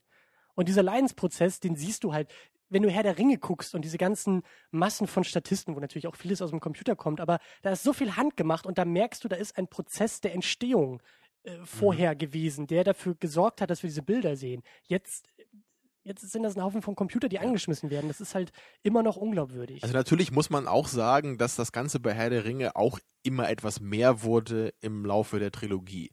Und ich Mhm. muss, ich sag ja auch immer, ich finde die, die Trilogie auch immer ein bisschen schwächer im weiteren Verlauf. Ich mag den ersten Film halt super gerne, den zweiten auch noch sehr gerne und beim dritten, da fange ich dann auch langsam an zu sagen, ah, so manche Sachen finde ich da auch nicht so toll, ne, obwohl der Film natürlich trotzdem großartig ist. Aber ich weiß halt noch, als, ich glaube im, was war das im ersten Teil sogar noch, als, als Legolas nur einmal auf so ein Schild springt und da so eine kleine Treppe runterrutscht, Ja. während er dann so drei Orks mit so, mit so äh, seinem, seinem Bogen da zerlegt. Das war schon so eine ganz aufregende, abgefahrene Szene im Grunde. Ja. Ich meine, da, da würdest du hierfür ausgelacht werden, wenn du sowas versuchst da in der Welt. Ne? Da, das reicht ja nicht. Da musst du dabei noch fünf Salti schlagen ne? und, und das ist auch wieder und das 20 Orks umbringen. Und das ist dann auch wieder das Problem dieser ganzen Prequel-Problematik, ja, wenn da irgendwie 10, 20, 30 Jahre zwischen den Filmen liegen und wir haben teilweise die gleichen Figuren. Hier sind es jetzt zehn Jahre zwischen diesen Entstehungsprozessen. Äh, warum ist Legolas nachher in den Herr der Ringe-Filmen nicht genauso überpowered? er wird älter. Er wird älter. Mm, Natürlich, genau. völlig klar. Deswegen sieht er in den, im Prequel auch älter aus als im. Äh, Er macht doch alles total Sinn, oder? Ja, ja, Zeitreise, ja, ja. Ah, naja. Ähm, aber gut, wir schimpfen schon wieder. Wir haben viel Ich zu glaube, viel glaub, wir, geschimpft. wir schimpfen sogar schon, schon mehr, als wir äh, so dem Film kritisch gegenüber eingestellt sind. Ja, das stimmt. Aber Es sind halt wirklich so diese, So diese wir halt auch, Feinheiten. ne? Ja, aber es, es sind auch so diese Feinheiten und das tut, es tut irgendwie auch so in der Seele weh. Also grundsätzlich finde ich den Film gut und auch besser als den ersten Teil, aber es ist halt so offensichtlich so viel Potenzial, was noch irgendwie verschenkt Ja. wird dabei. Und das, das hatte ich bei Herr der Ringe einfach nicht. Das, da, jedes Mal, wenn ich die Filme sehe, ja, da sind irgendwie Ecken und Kanten, die mit der Zeit immer offensichtlicher werden, aber die Dinger sind halt immer noch wahnsinnig gut, wahnsinnig opulent und die Qualitäten nutzen sich halt nicht so ab wie hier, wo schon teilweise drei Tage nach dem Kinobesuch die Filme irgendwie in einem ganz anderen Licht dastehen, wenn man irgendwie mal ein bisschen ähm, genauer drüber nachdenkt oder das halt ein bisschen sacken lässt. Ähm, aber wie gesagt, ich will auch tatsächlich noch über die Stärken noch ein bisschen sprechen und wir wollen natürlich auch ein bisschen versuchen, schon wieder äh, einzuordnen, auch im Vergleich zum ersten Film, was wir da vielleicht schon einordnen können und vergleichen können. Ähm, aber noch ein paar positive Aspekte, um mal ein bisschen hier selber den Ton zu wechseln. mhm. Äh, ich fand diese Hafenstadt unglaublich toll. Das war Mhm. für mich echt so ein, so ein Highlight in einem Film, überhaupt, als wir da angekommen sind mit den, mit den Zwergen, als die, als die Reise dorthin kam. Vielleicht ja, so ein, auch so ein irgendwie. Fantasy Venedig im Grunde. Ne? Ja, und das hat sich auch ein bisschen wie zu Hause angefühlt. Also, wenn man halt so aus, dem, Husum, ja. wenn man aus dem Norden kommt und Hafenstädte, Ist Husum das Venedig des Nordens? also wenn Kiel, das Paris. Nee, lassen wir das. ähm, was ich sagen wollte, ich fand das, ich fand das echt ein, schön, ein schönes Setting irgendwie. Ich fand das, ich fand das Mhm. einfach toll und auch toll gemacht, wie die Zwerge da reingeschmuggelt werden. Und weil dann hatten wir auch wieder so das Ganze mal wieder auf den Boden der Tatsachen geholt. Wir waren halt nicht dabei, irgendwie Es war einer der, eines, äh, einer der ekligsten Filmmomente für mich in den letzten Monaten, mir vorzustellen, wie die durch die Toilette einer- steigen oder wie nein, den, das doch nicht, mich in, einer, mich in einem Fischfass verstecken zu müssen. Hm.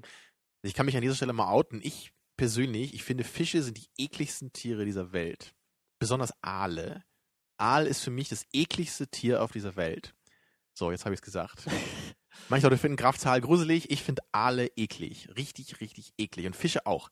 Ich finde Fische schon immer widerlich. Ich mag die auch nicht zum Essen, ja. Ich finde die, wie die sich bewegen, dieses glibbrige, schleimige, ja, diese widerlichen Augen, einfach nur eklig. Also ich würde lieber durchs Klo steigen, ja, als mich in so einer Fischtonne verstecken zu müssen. Die stinken ja auch noch widerlich, also ein Klo ja nicht. Das zum Thema Selbsttherapie, die wir hier betreiben. Ja, aber fühlt sich gut Ja, an. das war jetzt ein bisschen so- off-topic, aber das muss jetzt mal raus. Ja, Ja. Du findest bei Oldboy diese Szene so schlimm, wo er den Oktopus isst. Ja. Das finde ich auch, aber ich, ich, oh, ich weiß auch nicht, will ich lieber einen Oktopus essen, als mich in so einen Oktopus-Fass stellen? Ich, oh, ich weiß auch nicht. Alles eklig. Alles eklig. Äh, auch äh, die Hafenstadt. Oder fandst du die nicht eklig? Nee, die war toll gemacht natürlich. Ne? Das, Okay. Die hatte ja auch so diesen, diesen bisschen dreckigen äh, Look. Und genau das ist sie ja eben auch. Sie ist ja eine, eine ehemals prächtige Stadt, die ja im Laufe der Zeit an Bedeutung verloren hat. Eben dadurch, dass dieses Zwergenkönigreich da äh, zusammengebrochen ist, hat sie ihren Status verloren als große Handelsstadt. Und ich finde, das merkt man auch so ein bisschen. Ne? Weil diese, diese Wächter, die haben ja immer noch so recht äh, opulente ähm, Kostüme, so, ne? Also die- diese, wie sagt man hier, diese Rüstungen, so, ne? Also das ist ja, sieht alles noch edel aus, aber eben so mit so einer Art äh, Staubschicht drüber. Ne? Also Mhm. als, als würde man so von fern noch erkennen, das war mal eine wunderschöne große Stadt, die jetzt aber einfach ne, so lange ihre besten Tage hinter sich hat. Ja. Und das war einfach ein schönes Setting, das stimmt. Und wenn ich das richtig gesehen habe, äh, wird das auch für den dritten Film noch sehr, sehr, eine, eine sehr große Rolle spielen. Diese Mhm. Hafenstadt und auch dieser, dieser Bart-Typ. Genau, der die letzte Harpune hat, mit der man den Drachen erledigen kann. Mhm. Wird er es denn schaffen, sie abzuschießen? Man weiß es nicht. Man kann es vermuten, ja. Spoiler-Alarm. Aber ähm, soweit sind wir noch nicht. Wir sind noch nicht beim dritten Film. Ähm, ich fand die Musik auch sehr schön. Ähm, in manchen Momenten hatten wir dann auch so dieses Herr der Ringe-Thema und gerade wenn er seinen, seinen Ring, wenn er damit ein bisschen rumspielt Genau, das war hat. genauso schön wie im ersten Teil, das habe ich letztes Jahr auch gelobt. Ganz oft hat man die gleichen Töne gehört wie bei dem Herr der Ringe-Theme, aber dann wurde es abgeändert in einen anderen Song oder in ein neues Theme und das fand ich wunderschön. Ja. Dass man das einerseits eben ne, so, so ähnlich macht wie früher, aber trotzdem nicht da irgendwie hin verfällt, die gleiche Musik nochmal zu benutzen. Ne, was ich halt sehr schade gefunden hätte, weil ich, ich, ich mag das überhaupt nicht, wenn, wenn verschiedene Filme auch gleiche Musik haben.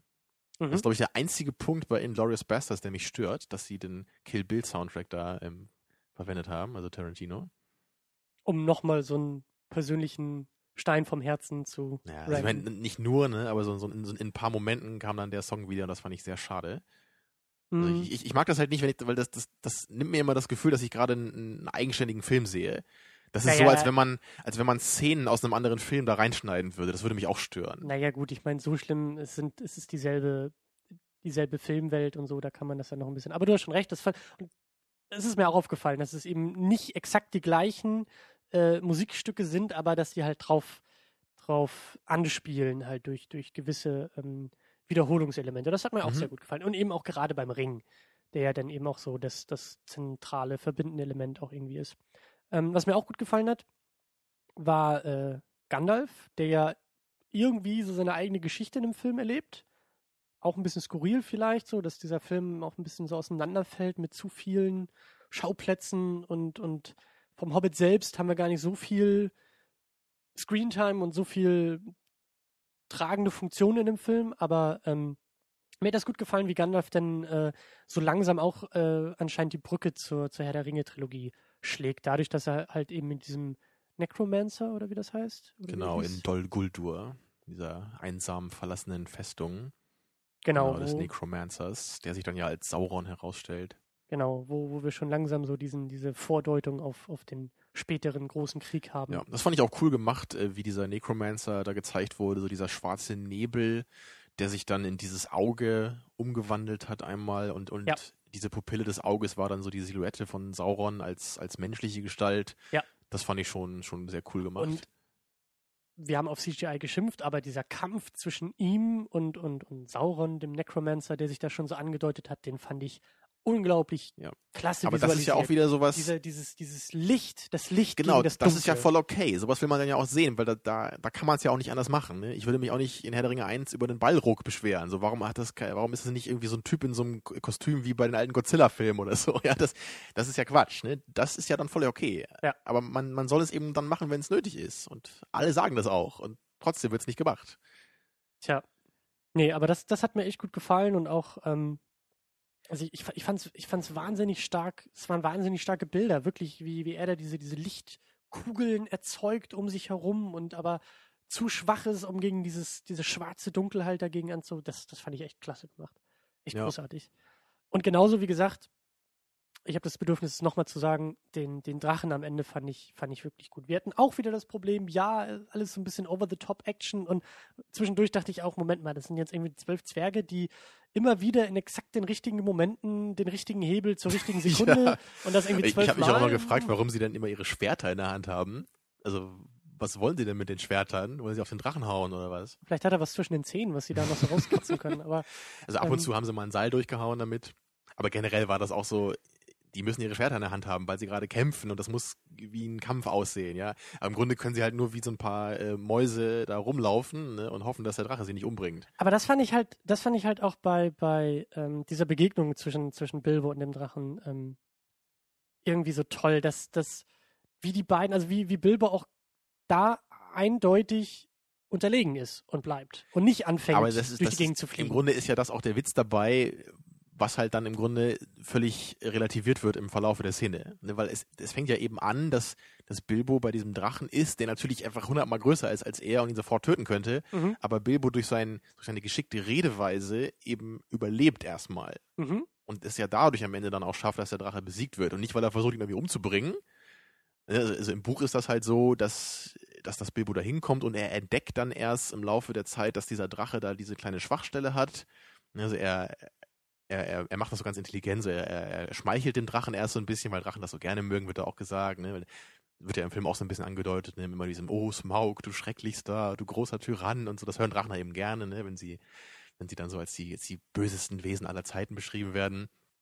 Und dann, dann im Buch macht er dann aus, ja Mensch, ich habe gehört, dein, dein Panzer wäre so großartig und unbesiegbar. Und dann, dann zeigt ihm der Drache seinen perfekten Panzer und dann erkennt Bilbo, ah, ne, da so ist perfekt diese, ist er gar nicht. genau, da fehlt diese eine Schuppe da hinterm Hals. Ne? Also, also so ist es da eher.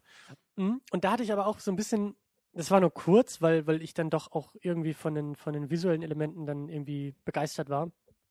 Ähm, auch wieder dieses Problem, was für eine Art von Film ist das? Weil mir manchmal auch der Drache zu düster und zu ernst in gewisser Weise dargestellt war. Wenn du, wenn, wenn du mir folgen kannst. das Also hattest du ja vorhin schon ein bisschen angemerkt. Das würde ich, glaube ich, nicht so sehen. ich hatte halt einfach das Problem, dass in der dunklen Herr der Ringe vielleicht schon eher Horror-Ecke ich keinen Grund sehe, warum der Drache nicht einfach ihn platt tritt oder anzündet oder irgendwas. Also es, aus dieser Perspektive gibt es keinen Grund, warum Bilbo überleben sollte, länger als drei Sekunden. Okay, das kommt Aber- natürlich im Buch dann besser rüber, ne? Genau, auf in, diese dieser, Weise. in dieser ja. naiven Kinderbuchgeschichte ist es natürlich unglaublich charmant, so wie du auch gerade geschildert hast, was so ein bisschen durchkommt in dem Film, aber halt manchmal für meinen Geschmack halt ein bisschen bricht dann mit diesen eher dunkleren Ja, das- visuellen Elementen. Das, das stimmt, du hast natürlich hier im Film nur das Optische von dem Drachen. genau. Und ich, ich glaube, bei mir ist es einfach so, ich weiß natürlich, wie der Drache äh, konzipiert ist, noch aus dem Buch. Und du hast das ja nicht, ne? Weil, weil im Buch wird der relativ ausführlich beschrieben und da wird dann auch gesagt, so dass Drachen eben, dass die auch genau wissen, ne, was in ihrem Schatz noch dabei ist. Also die kennen das so echt aufs Gramm genau. Ne? Wenn du da eine Münze rausnimmst, dann merken die das. Also so, so, so, so eine coolen äh, Ideen sind da halt noch drin. Und hier siehst du natürlich nur, okay, hier ist ein cool aussehender, bedrohlicher Drache und den Rest musst du dir dann irgendwie eher zusammenreimen. Also in der Hinsicht kann ich dich dann schon verstehen. Ja. Also was ich eben halt noch meinte im, mit, mit diesem Relativieren. Am Anfang ist es halt eben so, dass der Drache klar physisch völlig überlegen ist und Bilbo eben nur auf dieser äh, auf dieser Art ihn besiegen kann, dass er ihn eben, ihm eben schmeichelt, dass er versucht, so ein bisschen was aus ihm rauszukriegen und da eben die Schwäche des Drachen angeht. Mhm. Aber was halt hier so, so dämlich ist, meiner Meinung nach, ist, dass der Drache letztendlich auf diese physische Weise hier ähm, fast besiegt wird. Nicht richtig besiegt wird, aber immer so bekämpft wird. Und das ist im Grunde irgendwie einfach, einfach doof. Weil es einfach klar ist, dass der Drache in physischer Hinsicht jedem dieser Zwerge und auch allen zusammen einfach hundertmal überlegen ist. Ja. Und trotzdem wird in diesen abgefahrenen Action-Szenen werden immer welche Ausreden gefunden, so, ne, dass, dass, dass die trotzdem irgendwie noch eine halbwegs eine Chance gegen, die, gegen den haben. Und dann schnappt sich Thorin die Schubkarre, äh, die aus komischen Gründen nicht schmilzt und äh, ne, schmeißt sich rein und, und äh, rutscht durch die, die glühende, durch das glühende, glühende Eisen dann unter dem Drachen durch, ja, und wird 100 Meter in die Tiefe gerissen und wieder raufgerissen und wieder Ja. runtergerissen und all, all solche Sachen. Das ist halt Unsinn. Das ist halt Quatsch. So, ne, das, das, das macht keinen Spaß. Und um nochmal äh, unpassende Filmvergleiche zu wählen, für die wir auch immer so gelobt werden bei uns in den Kommentaren. das war nämlich auch was, was bei The Dark Knight Rises halt scha schade war. Das hatten wir nämlich genau da auch besprochen, dass halt am Ende, also im ganzen Film wird Bane als der körperlich Stärkere dargestellt, der Batman sogar fast körperlich vernichtet. Und wa was macht Batman am Ende, um Bane zu besiegen? Er haut ihm auf die Fresse. Und das ist doch einfach nur dämlich. Also wie- wieso, wieso mache ich denn einen Gegner vorher, also in, in körperlicher Hinsicht so stark, damit er am Ende von dem schwächeren Charakter in körperlicher Hinsicht besiegt werden kann? Das ist Mhm. doch total dämlich. Ja. Batman muss eben eine andere Stärke haben, um diesen Gegner zu besiegen, auf, auf seine Art. Weil, weil, weil das ist dann einfach glaubwürdig und cool. Das andere ist halt einfach nur Schnickschnack. Aber ich muss sagen, also für mich ist echt so die größte Erkenntnis jetzt aus dem äh, und die größte Überraschung äh, zum Thema Selbsttherapie und, und, und äh, Selbsterkenntnis, dass ich irgendwie voll auf diese Drachennummer stehe. Also die ganze Fantasy-Kram interessiert mich ja ein wenig bis gar nicht, aber so diese letzte Dreiviertelstunde da mit dem, mit dem Drachen fand ich, fand ich un Kannst du mal. Dragonheart gucken. Kennst du den? Ja. Den Stimmt, kennst den, du sogar. Ja, den, den fand ich sogar damals vor tausend Millionen Jahren, fand ich ihn gar nicht mal so schlecht. Aber, ähm, also vielleicht sind Drachen Der Drache einfach so. da ist auch schwächer animiert als hier. ja, aber war der Drache nicht Sean Connery? Hatte nicht Sean Connery die Synchronstimme? Ja, das schon. Aber ich glaube, Sean Connery war nicht im Drachenkostüm. Nie, aber egal. ähm, was ich sagen will, also ich war irgendwie überrascht, wie, wie fasziniert ich auch einfach von den visuellen Elementen des Drachen war in dem Film. Deswegen habe ich das, was du auch gerade zu Recht kritisiert hast, die Schwächen und halt diesen, diesen, ja, diese, diese Albernheit irgendwie, diesen Klamauk in der Action durch das Überdrehte und Zufällige, ähm, das hat mich gar nicht so sehr gestört. So jetzt im Krass. Nachhinein. Also ich kann das definitiv auch. sagen, dass das für mich der, der schwächste Teil des Films war. Aber vielleicht die ist die das auch letzten 20 Minuten. Vielleicht so. ist das auch wieder bei mir das Gute, dass ich gar nicht weiß, wo der Film. Also, ich, ich kenne ja das Quellmaterial nicht. Und ganz kurz dachte ich, als sie ihn da wirklich mit diesem, mit diesem Gold zu überziehen, hatte ich so ganz kurz, wirklich ganz kurz den Glauben, haben sie ihn jetzt wirklich besiegt? Das Ist habe es- ich überhaupt ist es- nicht ist- verstanden, was das sollte. Und ich habe auch nicht verstanden, wieso da flüssiges Gold in Form einer Zwergenstatue äh, in dieser Eröffnungshalle da war. Also wieso war das flüssig? Also entweder Ist das nicht das, was die da die ganze Zeit vorbereitet hatten? Also, die haben doch da Ach, du meinst, die haben das Ofen da reingegossen vorher oder was? Ich glaube ja. So dass es halt eben in dieser Form zwar war, aber halt gar nicht, so. gar nicht erstarren Das konnte. war mir jetzt gar nicht so klar. Ich dachte, das würde da einfach rumstehen. Ja, okay, dann würde das zumindest halbwegs Sinn ergeben, warum das da ist. Aber es scheint den Drachen ja auch nicht sonderlich gestört zu haben. nee, und das fand ich dann halt Ja. auch äh, Ich, hab- schwierig. ich habe mich eh schon gefragt, warum man versucht, einen Drachen, eine Kreatur aus Hitze und Feuer mit Hitze und Feuer umzubringen. Ja, Sollte man nicht eher versuchen, ihn irgendwie mit Wasser oder so als zu dann töten? oder, da ne, auch also, die Wasserfluten durch die Gegend äh, spritzen, dachte ich auch, ah, okay, so, ne, auf die, auf der Ebene, auf der, wie du sagst, körperlichen Ebene, physischen Ebene, können sie ihn dann vielleicht doch irgendwie was anhaben, wenn sie das ganze Ding unter Wasser Also- setzen und er da einfach, äh, oh, meine Wohnung brennt. Äh, wir müssen das Feuer verbrennen. Schmeiß Benzin ins Feuer. Oder? nein, nimm heißes, flüssiges Gold, okay. ähm, ja, hm. ähm, schwierig. Also, mir gefällt dieses, wenn wir es Finale nennen wollen, irgendwie, wir haben ja diesen großen Cliffhanger, der dann noch kommt, über den wir gleich auch noch sprechen wollen, aber dieses Finale da in dieser äh, Zwergen, was ist das, Burg, Hauptstadt, Mine, Alles, ja. alles auf einmal, ähm, das hat mir eigentlich ganz gut gefallen, trotz dieser Albernheiten und auch Inkonsequenzen. Ähm, aber ich, wie gesagt, vielleicht auch wieder ein bisschen Aber falsche es- Schwerpunkte. Also finde ich interessant. Also für mich war das wirklich, was man so auf Englisch so als tedious bezeichnen würde. Ne? Also so wirklich ermüdend. Deswegen hätte ich gerne neben dir gesessen, weil da hättest du wahrscheinlich mit den Augen gerollt und ich hätte irgendwie vor Freude in die Luft gesprungen und gesagt, gib mir mehr Also Drachen. ich meine, ich habe ja heute wirklich eine Menge kritisiert, auch, auch bei den anderen Action-Szenen, aber also bei dieser äh, Fluss-Action-Szene, die fand ich zwar dämlich, aber die hat mir Spaß gemacht. Ich fand das lustig. Es war amüsant und ich war dabei. Guck mal, bei mir war es da tendenziell andersrum. Und- die aber fand ich zu Also übertrieben. am, am Ende, ich meine, am Ende war das doch noch viel übertriebener. Also was da mit Thorin passiert ist, wie der da in diesem Kran in dieses Loch da gerissen wurde und wieder hochflog Ja. und der Drache dann über Ja. ihn und unter ihn. Und ich, ich- fand das halt da auch so schade, weil es halt nicht nur einfach als Action-Szene doof war, sondern weil es halt vorher diese tolle Dynamik zwischen, zwischen Bilbo und dem Drachen wieder relativiert hat. ich ich und weiß, das hat mich einfach so gestört. Die anderen Action-Szenen, die waren einfach nur over the top, aber die haben nicht was kaputt gemacht, was vorher aufgebaut wurde. ich weiß, was du meinst. Vielleicht hatte ich da auch dann irgendwie das Homer Simpson-Syndrom, dass ich angefangen habe, mir meinen eigenen Film irgendwie im Kopf zurechtzuspinnen und ganz verliebt auf diesen Drachen geguckt habe und mir dachte, boah, ist das Ich will toll. den einfach nur in Action sehen. ne? Genau. Ähm, Also ich hätte das halt so nicht gebraucht. Mir hätte das gereicht, wenn, wenn die einfach dieses coole Gespräch gehabt hätten und der Drache dann eben losfliegt, um Ja. diese Stadt da anzugreifen. Also Ja, mehr hätte ich vielleicht- da nicht gebraucht. vielleicht ist auch, vielleicht sage ich ja, vielleicht war das auch, dass ich in, in dem Moment, dadurch, dass ich gar nicht wusste, wo es hingeht und auch gar nicht wusste, wo irgendwie ein Breakpoint für den nächsten Film gesetzt werden könnte, ich wusste ja gar nichts, ähm, habe ich, glaube ich, die Szene ganz anders geguckt als du, weil du wahrscheinlich schon wusstest, er muss irgendwann in diese Stadt fliegen, weil das im Buch Mhm. vielleicht auch so ist, dass er diese, Ja, ja. diese Hafenstadt, das habe ich ja gar nicht kommen sehen und, und dachte, okay, irgendwo hier wird es jetzt irgendwie aufhören oder halt Pause, Cliffhanger und dann geht's irgendwie weiter. Aber als er denn da mit Gold überschüttet wird und das einfach nur ab, abwirft, wegfliegt und sagt, jetzt hole ich mir aber alle Leute, da war ich dann auch irgendwie irritiert und enttäuscht. Also ich war immer noch, ähm, wie sagt man, motiviert für den dritten Film, dass ich mir dachte, oh yeah, jetzt, jetzt, jetzt fliegen ja richtig die, die Fäuste und das Feuer, habe ich Bock drauf. Aber dass halt so diese Actionsequenz, die 30 Minuten vorher passierte, oder 30 Minuten lang passierte, nämlich mit dem Drachen, völlig pointless war, habe ich dann auch im Nachhinein erst. Jetzt gesehen. mir war es ja vorher schon klar. Wahrscheinlich kommt das daher. Genau. Genau, ich wusste, halt da nicht. wird eh nichts da, dabei rumkommen jetzt mit dieser Drachengeschichte. Und äh, Ja, aber das ist auch ein guter Stich, äh, gutes Stichwort hier, weil das, das ist auch was, was mich hier irgendwie gestört hat bei diesem Film, dass viele Sachen nicht zu Ende gebracht werden. Und ich Mhm. meine, die- dieses Ende ist halt eben so dieser, dieser krasse Cliffhanger. Ähm, Aber, aber das ist eigentlich gar nicht so das Problem, sondern ich habe irgendwie im, im Gegensatz zum ersten Film das Gefühl, dass hier das alles nur noch mal so ein bisschen gestreckt wird, um dann wahrscheinlich im dritten Teil alles aufgelöst zu werden. mhm. Und ich, ich hätte es, glaube ich, besser gefunden, wenn wir zum Beispiel jetzt auch diese Gandalf-Geschichte im zweiten Teil beendet hätten. Mhm. Ne, dass, wir, dass wir sagen, okay, der zweite Teil befasst sich mehr mit Gandalf, ne, diesen, diesen Nebenplot, der im ersten Film ja schon so ein bisschen angedeutet wurde. Und dass der jetzt im zweiten Teil zu Ende gebracht wird, dass man irgendwie zumindest das Gefühl hat, ähm, okay, deswegen endet der zweite Film an diesem Punkt.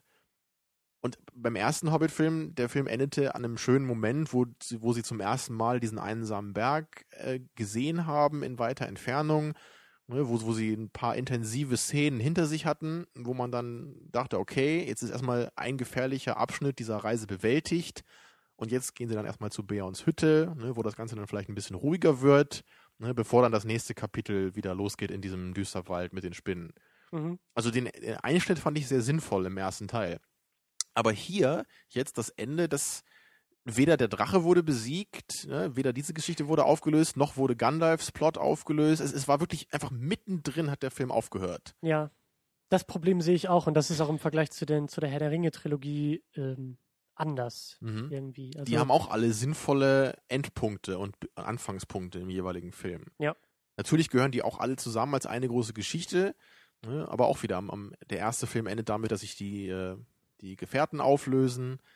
Ne, der zweite Film endet mit dieser großartigen Schlacht in Helms Klamm ne, und ja Isengard. Habe ich auch gerade auch, auch grad nochmal überlegt, die ja auch wirklich zu Ende geführt wird. Es ist ja nicht so, dass, oder?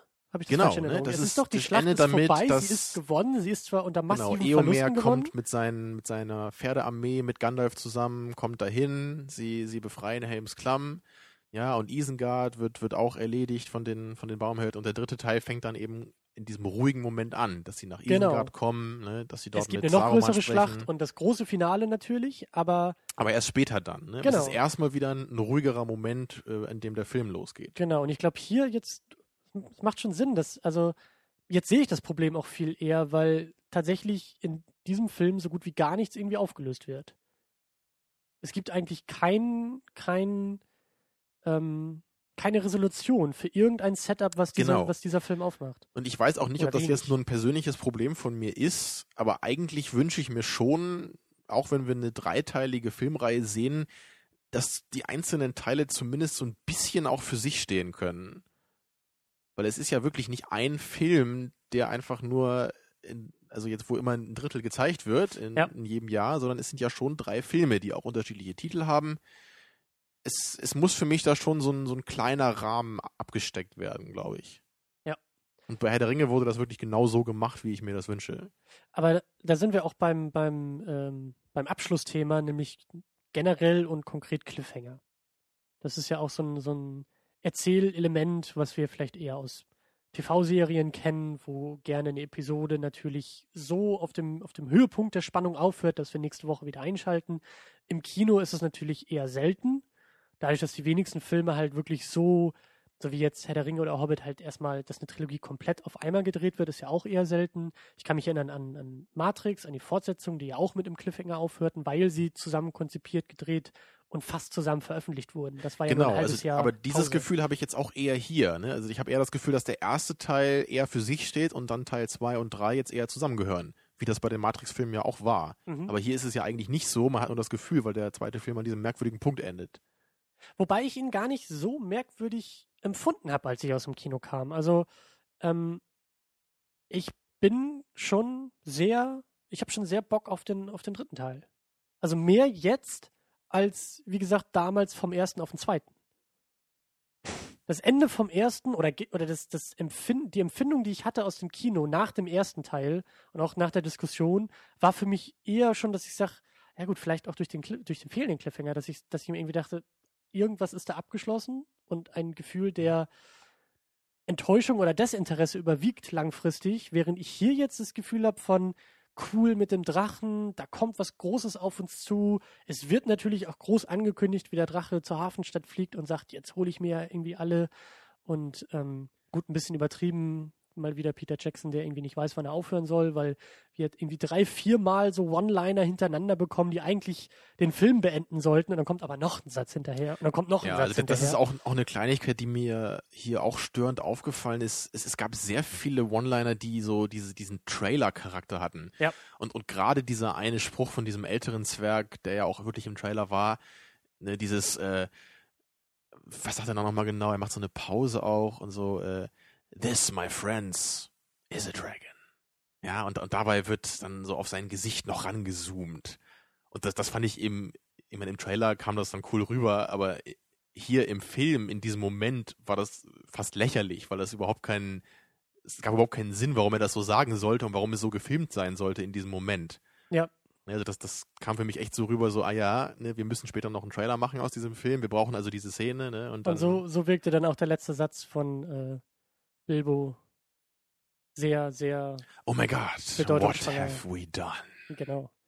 Ähm, ja, aber der, der, der Cliffhanger bleibt auf jeden Fall, ist so das Letzte, was wir mitnehmen aus dem Film. Und vielleicht, wie gesagt, also vielleicht lag es auch daran, dass ich irgendwie das Build-up, so diese, diese, diese letzte Action-Sequenz ähm, gar nicht, also erst im Nachhinein eigentlich, eigentlich eher äh, problematisch auch sehe, weil im Kino war, hat das für mich alles viel, viel besser funktioniert als jetzt irgendwie nach dem Kino, nach dem Kinoerlebnis. Okay. Aber Bist du denn generell jemand, der Cliffhanger gut findet? Kannst du das, also kannst du generell da überhaupt ein Urteil zu abgeben oder? schwierig. Ich habe mir da auch, auch noch nie so, also es ist halt auch eher eine Ausnahme im Kino. Das ist es halt, ne? Wenn ich, wenn genau, ich es, eine mir Serie fällt jetzt eigentlich auch nichts anderes ein, außer diesem Matrix-Film, wo das nochmal so gemacht wurde in der Form. Also wenn ich, wenn ich so Sachen halt wie, wie Breaking Bad im, im Fernsehen oder im Netz irgendwie gucke, ich meine, ja, äh, ich werde auch hibbelig, wenn ich eine Woche auf die nächste Episode warten muss, aber Aber enden ist- die dann immer so? Jedes Mal? na, nicht, Mit, mit der Waffe am Kopf des einen oder so? Mm, nicht so krass. Also ein guter Cliffhanger ist für mich dann auch eher so etwas, wo es jetzt, wo es, wo es dann spannend wird, die Konsequenzen zu betrachten. Also jetzt hier habe ich eher das Gefühl von, ähm, ich will genau, also ich, ich, ich weiß, wie der Film weitergeht, ja. Also es, es fehlen mir fünf Minuten. Das, das oder, ist oder genau der. Punkt. Das hast du gerade perfekt formuliert. Ich, ich hätte das selber gar nicht so sagen können, aber genau das Dankeschön. ist meine Meinung nämlich. Ich mag nämlich eigentlich Cliffhanger nur, wenn, wenn die Geschichte an sich eigentlich abgeschlossen ist in diesem Moment, Ja. aber die Konsequenzen, die jetzt daraus folgen, dass die eigentlich der Cliffhanger sind. Also, dass du jetzt merkst, so, okay, meinetwegen der Drache ist bekämpft oder besiegt, aber der Cliffhanger ist eben, was bedeutet das jetzt? Also nur um das jetzt bei, bei diesem Beispiel zu bleiben. Das wäre für mich eine Form von Cliffhanger, die ich mag. Und bei Hörspielen ist es eben auch so, dass man ganz oft, da gibt es ja auch eher Serien, ne, bei Hörspielen, dass zum Beispiel am Ende einer Folge irgendeine Information bekommen, äh, bekommen wird von den ähm, Hauptcharakteren, dass die irgendwas Wichtiges rausfinden für den ganzen großen Plot. Und dass sie das eben so feststellen, dann man selber auch denkt so, wow, das ist jetzt aber richtig interessant und dann endet die Folge. Mhm. Und man fühlt sich dann auch nicht so richtig betrogen um das Ende. Ne, Wenn man es fies sagen würde, könnte man es hier sagen, sondern man denkt eher, ah, das ist jetzt eine coole Erkenntnis. Was heißt denn das jetzt wohl für die nächste Folge? Wie fängt die denn jetzt an? Ne? Was, was machen sie mit dieser Information? Und so hast es, hast es eben oft, ähm, also Breaking Bad ist einfach am jüngsten meiner Erinnerung, aber das hast du ja eben auch bei Serien, du hast ja den Cliffhanger zwischen Episoden und dann zwischen Staffeln. Zwischen Staffeln hast du auch wieder so ein Jahr, Dreivierteljahr, also da hast du auch einen längeren Zeitraum und da ist der Cliffhanger natürlich auch größer. Du hast zwar die Staffel abgeschlossen und am Ende ist unsere Hauptfigur vielleicht irgendwie am Höhepunkt angekommen und irgendwie das Ziel der Staffel ist erreicht. Und dann merkst du aber, du hast zwar dieses Gefühl von, von Erfüllung, dass du wirklich sagst, okay, also da ist was passiert und was abgeschlossen, aber dann eben, wie gesagt, überlegst du und denkst dir, ja, aber was heißt das jetzt? Was heißt jetzt? Was ist die Konsequenz, wenn er jetzt auf einmal diese wichtige Figur umgebracht hat? So, erst zwar die, Ja. ne, das Problem ist gelöst, aber gleichzeitig, wenn man drüber nachdenkt, stellen sich 50.000 neue Probleme, die dann in der nächsten Staffel angegangen werden. Ich mag das sag, auch einfach lieber, weil das eine schwierige Art ist, eine Folge zu beenden. Weil man dann eben, man, man muss halt die Geschichte beenden, aber gleichzeitig den Zuschauer neugierig machen auf das, was dann noch kommen wird, obwohl ja die Geschichte gerade beendet ist. Ja. Und diese andere Form von Cliffhanger, wie wir sie hier haben, die kannst du eigentlich immer machen, in, in jedem Film. Und das, das ist mir eigentlich zu einfach. So, man, man könnte jeden Film an irgendeinem Punkt unterbrechen, so kurz vor der Klimax, ne, und dann eben sagen, hier ist der Cliffhanger und wir machen nächstes Jahr das Finale. So ging mir das damals bei Matrix. Also als dann auch noch äh, zweiten Teil jetzt, ne? Ja, als dann noch eingeblendet wurde, Fortsetzung folgt. ja. Also das ist ja wortwörtlich auf dem, auf dem Kino. Ja, und als dann am Ende nicht mal erklärt wurde, was das Ganze denn sollte, das Ende vom zweiten Teil, da war ich dann schon so, hm, okay. Ja. Ja, schwierig. Schwierig, schwierig. Aber wie ist das, wie ist das denn jetzt hier? Also du hast wirklich das Gefühl von ähm, Unzufriedenheit. Du bist unzufrieden aus dem Kino Ich, gegangen. ich bin oder? einfach unzufrieden, weil ich weiß, dass der Film an diesem Punkt endet, damit der dritte Film noch genug Action hat, damit eben man sagen Mhm. kann, okay, im dritten Film ist der Drache auch noch dabei und da gibt es einen großen Kampf mit den Drachen, damit die Leute nicht sagen, oh, wenn der Drache jetzt tot ist, warum soll ich mir den dritten Teil angucken? Um es jetzt wieder sehr hart zu sagen. Ja. Ne, obwohl es eigentlich im dritten Teil auch noch eine andere große Schlacht geben muss, so plotmäßig. Ähm, aber, aber das ist für mich einfach keine zufriedenstellende Begründung, warum der Film an diesem Punkt endet. Es ist zwar eine Erklärung dafür, aber ich, ich will halt nicht, dass Filme nur an irgendwelchen Punkten enden, damit man die Action auf äh, verschiedene Filme vernünftig verteilen kann, sondern ich will, dass Filme an Punkten enden, weil es Sinn macht, einen Film an diesem Punkt zu beenden. Und wenn es keine, keinen Endpunkt gibt, dann kann das auch ein großer, langer Film sein. Und das Ne? Und ist, dann mu- muss ich nicht ein Jahr warten. ja, und das ist vielleicht auch, auch äh, der Punkt, ich hatte ja vorhin erwähnt, dass der, also wenn es zwei Filme gewesen wären, dass wir dann nach dieser ähm, Flucht in den Fässern durch den Fluss äh, eigentlich die, den einzigen Cliffhanger der Geschichte Ja, wobei das wahrscheinlich auch kein sonderlich guter äh, Schnittpunkt gewesen wäre. Das nicht, aber dann hätten wir ja nicht dieses Problem jetzt gehabt wie bei zwei und drei, dass wir die Nummer mit dem Drachen so Nee, es, es wäre kein haben. Cliffhanger, dann würde es sich wirklich eher so anfühlen, wir müssen halt irgendwo jetzt den Schnitt machen, weil wir keinen sechs Stunden Film hier am Stück zeigen wollen. Genau. Ne, aber es, es, du hättest halt nicht das Gefühl, so, so oder, oder in dem Moment, wo sie in die Fässer reinfallen, ja, dass das dann das Ende ist. Das wäre dann auch ein bisschen komisch, finde ich. Genau, genau. Wenn, wenn, wenn Ja. die Flucht äh, geschafft wäre, wenn, wenn es so einen Punkt zum Durchatmen gegeben hätte, dann hätte man auch gut. Aber da fällt mir gerade ein, was ist mit Kill Bill? Ich habe die Filme Mhm. echt überhaupt nicht mehr in Erinnerung und ich weiß überhaupt nicht, wo da irgendwie der, der Breakpoint war. Aber Aber das war auch kein richtiger Cliffhanger, weil das ja auch, der Film endet ja dann damit, nach, nach dieser krassen Szene, wo sie da diese 80 Leute zerlegt hat mit ihrem Katana. Mhm. Ne? Danach ist dann der Film ja ungefähr vorbei. Also der Film fängt ja eben auch nicht, er, er endet nicht so, dass die beiden sich da gegenüberstehen, ne? oder dass der Film springt in schwarz-weiß, sie zieht ihr Schwert und dann kommen Credits. Ne? Sondern da ist ja wirklich auch ein großes Finale da und dann endet der Film. Und der nächste fängt ja dann auch wieder an einem anderen Punkt an. Ne? Hm. Weil das mit dem Sarg, das war doch erst im, im dritten Teil, ne? Dass sie da, dass sie da in den, äh, im zweiten Teil, dass sie da in den Sarg gelegt wird und sich dann wieder befreien muss. Oder irre ich mich da jetzt? Ich weiß gar nicht mehr. Ich weiß es, ich weiß es auch Aber ich habe das nicht mehr so in Erinnerung, dass da, also ich, ich habe die Filme auch eher als einen Film jetzt äh, abgespeichert, so ich weiß da auch gar nicht mehr genau, wo der, wo der Endpunkt war. Mhm. Doch, aber warte mal, also ich glaube, der, also der erste Film, der endet doch, als, als sie wirklich da Lucy Lou umbringt. Oder? Die haben doch diesen, diesen Showdown da im Schnee noch ganz am Ende, nachdem sie ihre ganzen Henchmen zerlegt hat und dann ist auch der Film vorbei, oder? Vielleicht. Ich habe die Filme einmal vor zehn Jahren gesehen und äh, Der zweite fängt doch auch so an, dass sie da im Krankenhaus aufwacht. ist ja auch relativ egal. Also Oder wenn du das es jetzt nicht, oder war das nicht im weißt, ersten? wenn du es jetzt Ich muss ja nicht echt mal wieder gucken, ich merke das schon. Oder war das im ersten noch mit diesem Krankenhaus? Ich weiß echt nicht mehr. Die, die sind ja auch nicht in chronologischer Reihenfolge, die Filme. Weißt du, die, die, da, da wird ja auch immer Zeitsprünge dann drin, mittendrin gemacht. Deswegen ist es ja noch verwirrender. Weißt du? Nicht mal das weißt du mehr, dass sie. Nee, ich, das, ich sag ja, die Geschichte habe ich überhaupt nicht mehr in Erinnerung. Da würde ich übrigens wirklich gerne einen dritten Teil sehen. Ich hoffe, er macht den dann auch. Aber bis jetzt ist es ja immer noch umstritten. Ne? Hm. Aber wir schweifen ab. Wie immer, Ähm. aber ja.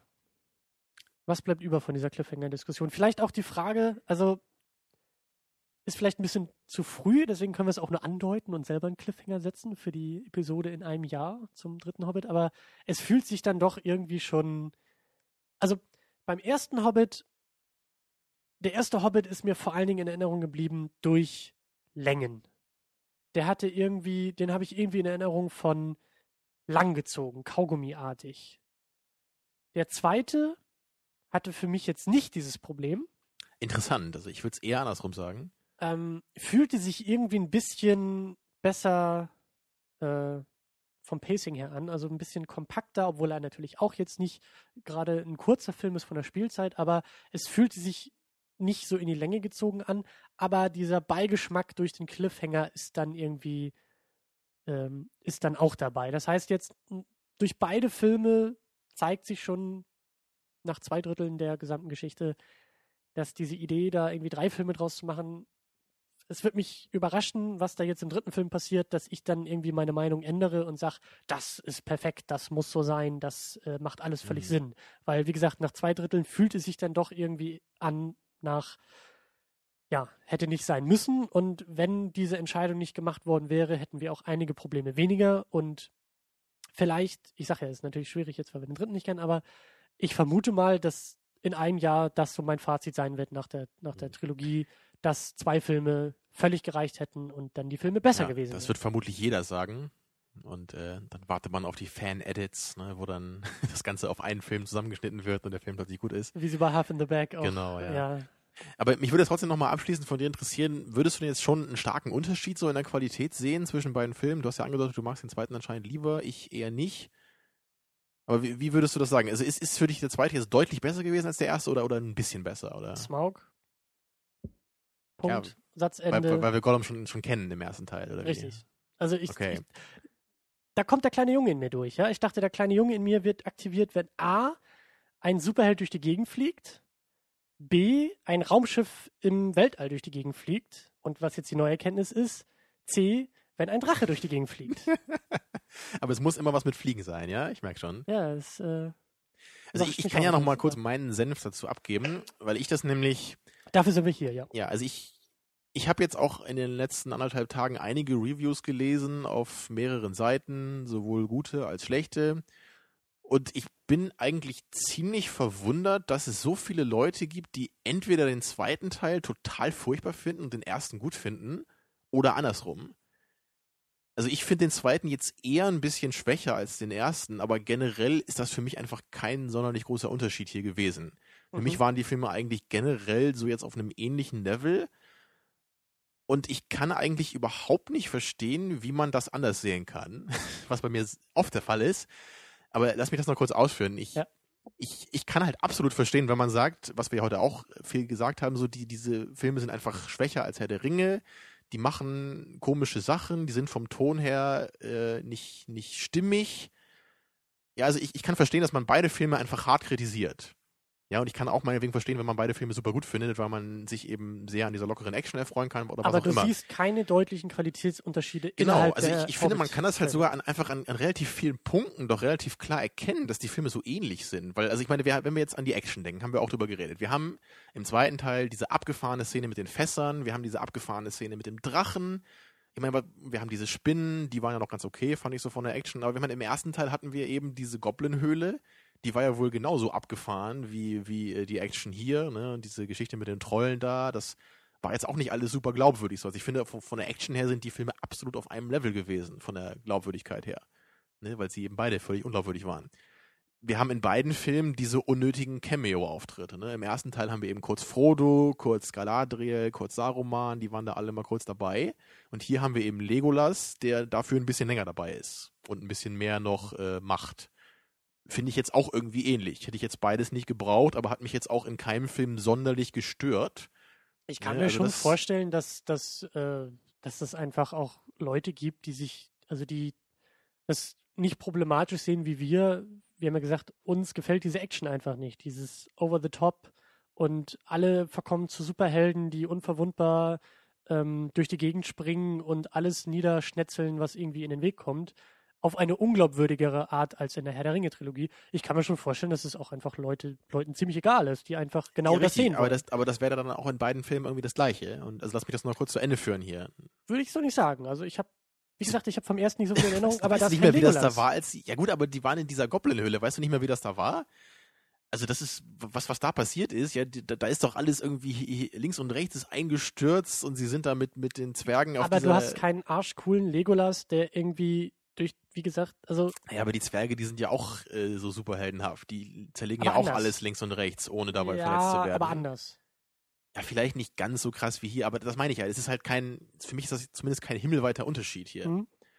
Und, und generell, was ich auch oft gelesen habe, ist, dass manche Leute meinen, der zweite Film hätte sich so lang angefühlt. Also du sagst, äh, der hätte sich für dich eher weniger lang angefühlt, Mhm. aber ich habe eher öfter gelesen, viele fanden den zweiten Teil noch langatmiger und dass der sich noch öfter verlaufen hätten, hätte an manchen Punkten. Und ich, ich finde eigentlich auch da wieder, dass man bei beiden Filmen ganz klar erkennt, dass das einfach alles viel zu lang ist. Und dass man da auch auf manche Szenen zeigen kann, ne? wie im ersten Teil diese Szene bei Bilbo im Haus, die irgendwie 40 Minuten oder so lang ist, ich weiß es nicht, ewig lang, wo im Grunde nichts passiert, in Anführungsstrichen Mhm. also was, was die Geschichte voranbringt. Aber genauso kann man hier sagen, diese, diese ewige Sequenz, wo sie mit dem Drachen kämpfen, am Ende, da passiert auch nichts. Wenn man, also man kann sagen, da passiert alles oder man- da passiert nichts. Weil diese ganze Geschichte da mit dem Drachen, die führt zu nichts. Ja. Sie, sie bekämpfen sich die ganze Zeit, niemand wird verletzt, weder der Drache noch sie, und am Ende fliegt der Drache einfach weg. Also es ist, es ist aber nichts erreicht worden. Ja, oder auch diese Geschichte mit, mit dieser Wasserstadt da, da, da fahren sie halt dann mal hin, ne, dann, dann werden sie da ein bisschen gesucht von den Orks, dann flüchten sie wieder und so. Das, das ist ja auch alles nicht so richtig jetzt so relevant für die Geschichte.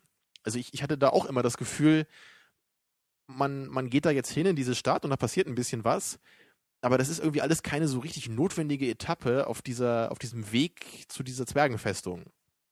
Bei Herr der Ringe war das anders. So, da Ja. hatte ich irgendwie das Gefühl, dass das alles war irgendwie so ein Weg, den die einzelnen Charaktere gehen. Und hier war es echt so, mal sind sie jetzt da, mal sind sie da, ne? Oder diese Beorn-Geschichte, das ist ja alles relativ austauschbar so und auch von der von der Länge halt immer schwierig so. Und ich, also ich verstehe einfach auch nicht, wie man das, wie man, wie man den ersten Film total toll finden kann und den zweiten dann total scheiße finden kann. Ich, ich verstehe es einfach nicht, weil wo ist hier der, der gravierende Unterschied zwischen den beiden Filmen? Aber das ist doch der Spitzenaufruf äh, für Hörer und Hörerinnen in den Kommentaren bei uns vielleicht Hilfe zu leisten. Ähm, wie gesagt, mir ist der erste Film auch nicht so sehr in Erinnerung. Ich habe aber auch eher nicht, für mich ist es kein himmelweiter Unterschied, aber ich bin, wie gesagt, positiver gestimmt aus dem zweiten als aus dem ersten Teil. Und mir fällt es schwer, konkret mit dem Finger drauf zu zeigen, warum. Ähm, aber vielleicht, vielleicht gibt es ja Leute, die, die ja, die eingreifen können, die irgendwie ergänzen können, weil vielleicht gibt es auch Leute, die das jetzt gerade hören und sagen, genau das trifft bei denen zu, dass der erste Teil aus Grund XY viel besser war oder viel schlechter war. Ähm, das können wir dann ja irgendwie noch in den Kommentaren. Wir haben jetzt ein Jahr Zeit, um das Problem zu lösen. Genau, ja. Also Ähm. für, für mich ist es halt wirklich generell so, dass ich beide Filme als, als stumpfes Popcorn-Kino gut fand. Ich fand sie unterhaltsam und sie haben mich auch nicht gelangweilt, trotz der immensen Spielzeit, ne? 160 Minuten beide. Es Also ist halt, das- es ist ja nicht so, dass Peter Jackson, also Peter Jackson weiß, was er tut. Er ist immer noch fähig, Filme zu machen, Genau, die, die- auch ihren Das, das haben sie bei Half in the. Bag ja auch gesagt, also dieses, man, man kriegt was für sein Geld hier. Und dieses Gefühl habe ich eben auch. Man, man kriegt einen langen Film, wo eine Menge drin ist, ja. Es gibt ja auch noch coole Kostüme. Es ist ja nicht so, dass alles hier CGI gemacht werde. Also das, das wird ja auch noch relativ kompetent gemacht, so, ja. In den Stellen, wo es dann eben auch wirklich gemacht wird und nicht animiert wird dann. Ne? Ja. Also deswegen ist es ja schon, schon kein, kein schlechter Film oder so. Also das will ich überhaupt nicht sagen. Ich, aber ich, ich bin trotzdem jetzt nicht so in der Stimmung, dass ich sagen muss, oh mein Gott, ich freue mich schon, den Film jetzt unbedingt nochmal zu gucken. Also das, ich kann da jetzt auch noch drei Jahre mit warten, bis ich den nochmal anschaue. Ne? Also das, bei Herr der Ringe war es echt so, den habe ich dann mehrmals im Kino gesehen, manche von denen, weil die so toll waren. Okay. Ne? Und, und ich habe auch die auch in der Special Edition, hab ich habe die wahrscheinlich alle schon fünf, sechs Mal alle durchgeguckt, so am, am Stück dann in ein paar Tagen, weil die halt so toll sind in jedem Detail. Ne? Und die Atmosphäre und, und all solche Sachen. Das gibt's hier halt einfach nicht. Hier gibt's halt nur im Grunde einen Haufen Unsinn und immer wieder ein paar schöne Momente in, in beiden Filmen. Ja, so dieses Zwergenlied fand ich sehr schön im ersten Teil, ne? dann die Gollum-Szene ne? und hier eben die Drachengeschichte. Also es, ist, es gibt immer wieder so ein paar kleine Momente, wo man wirklich so richtig denkt, so wow, das hier ist genau der Film, den ich sehen will. Und dann haben wir wieder genau das Gegenteil im nächsten. Und da, das kann ich nochmal aufgreifen, weil das, ähm, das geht mir halt ähnlich und das meine ich eben, dass der Film so unausgeglichen ist.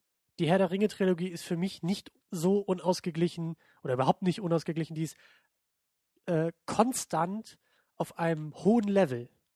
Das ist, wie gesagt, nicht unbedingt so mein Cup of Tea. Ich bin nicht so der Fantasy-Mensch, aber ich kann das zumindest sehen, was die Filme leisten und leisten können, die ganze Zeit über. Und beim Hobbit, da bin ich auch voll deiner Meinung. Die sind irgendwie, die sind qualitätstechnisch eher eine Achterbahnfahrt.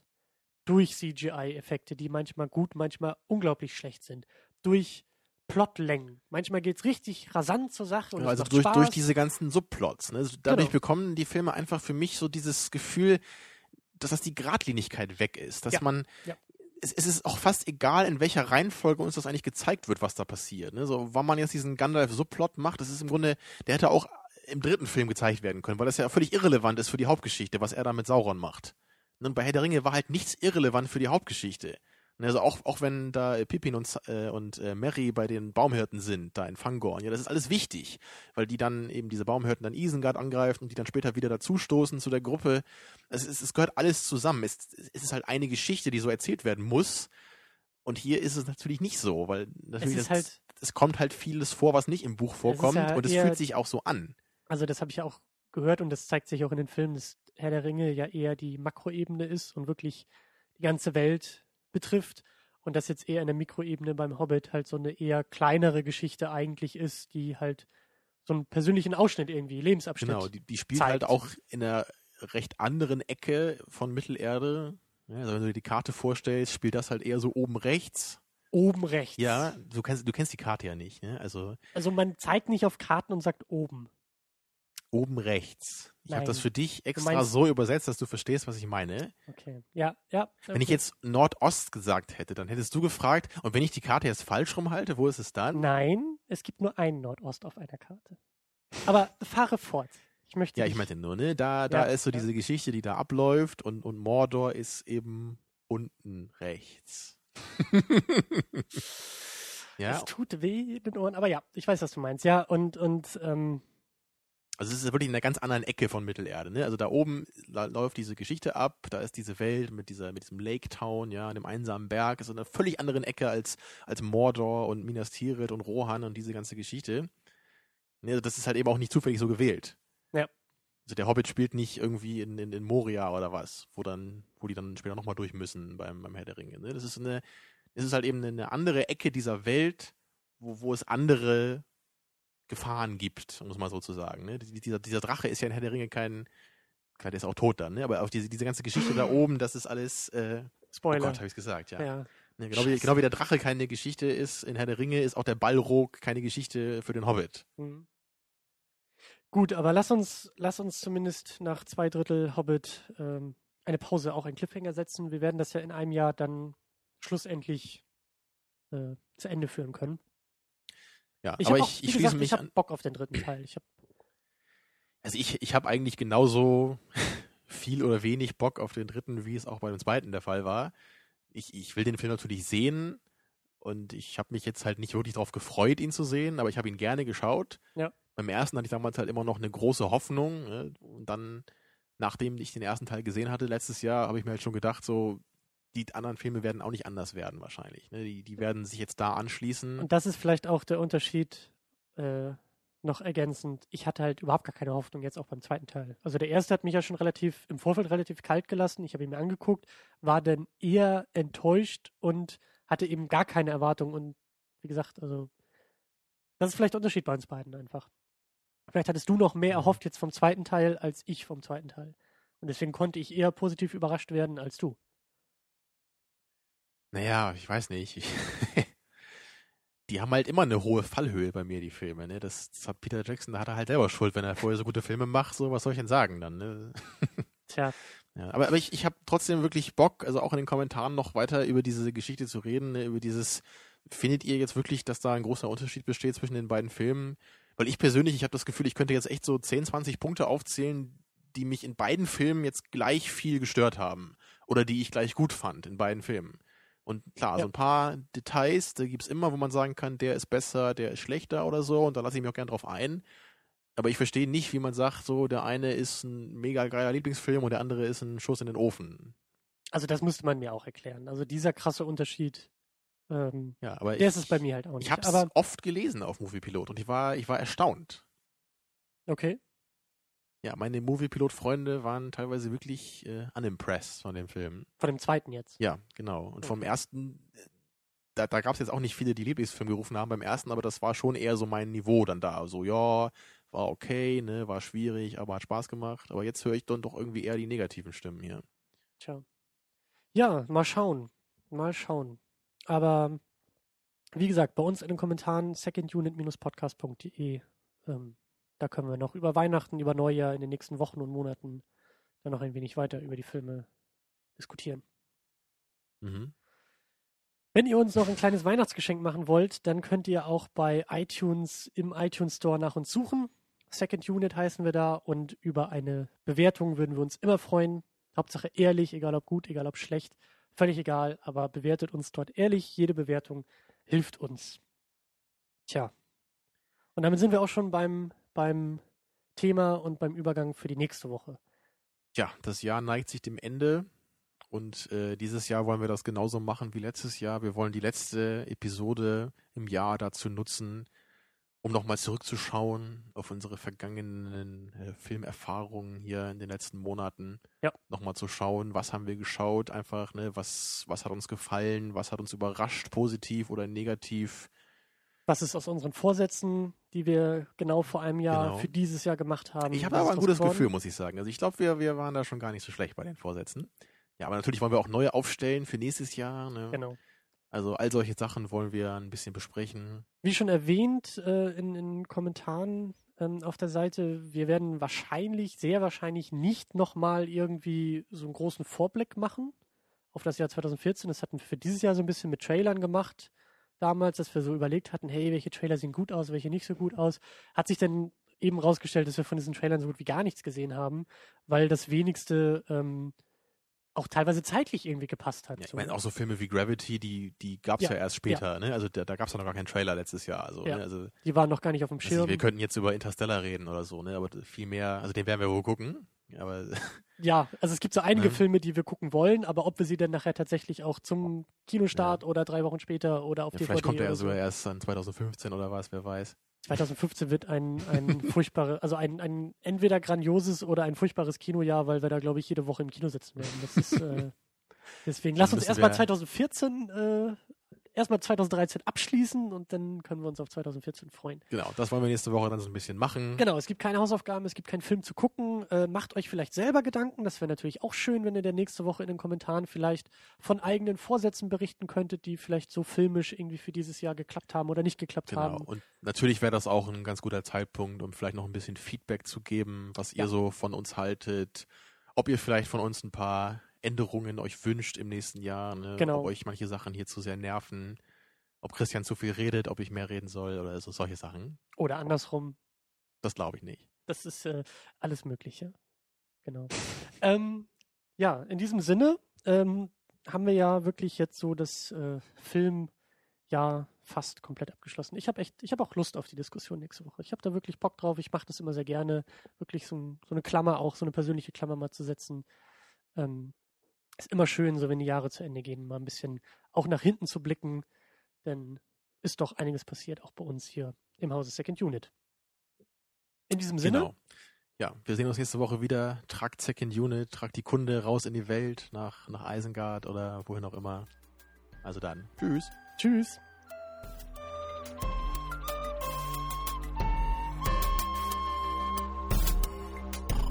Second Unit. Second unit.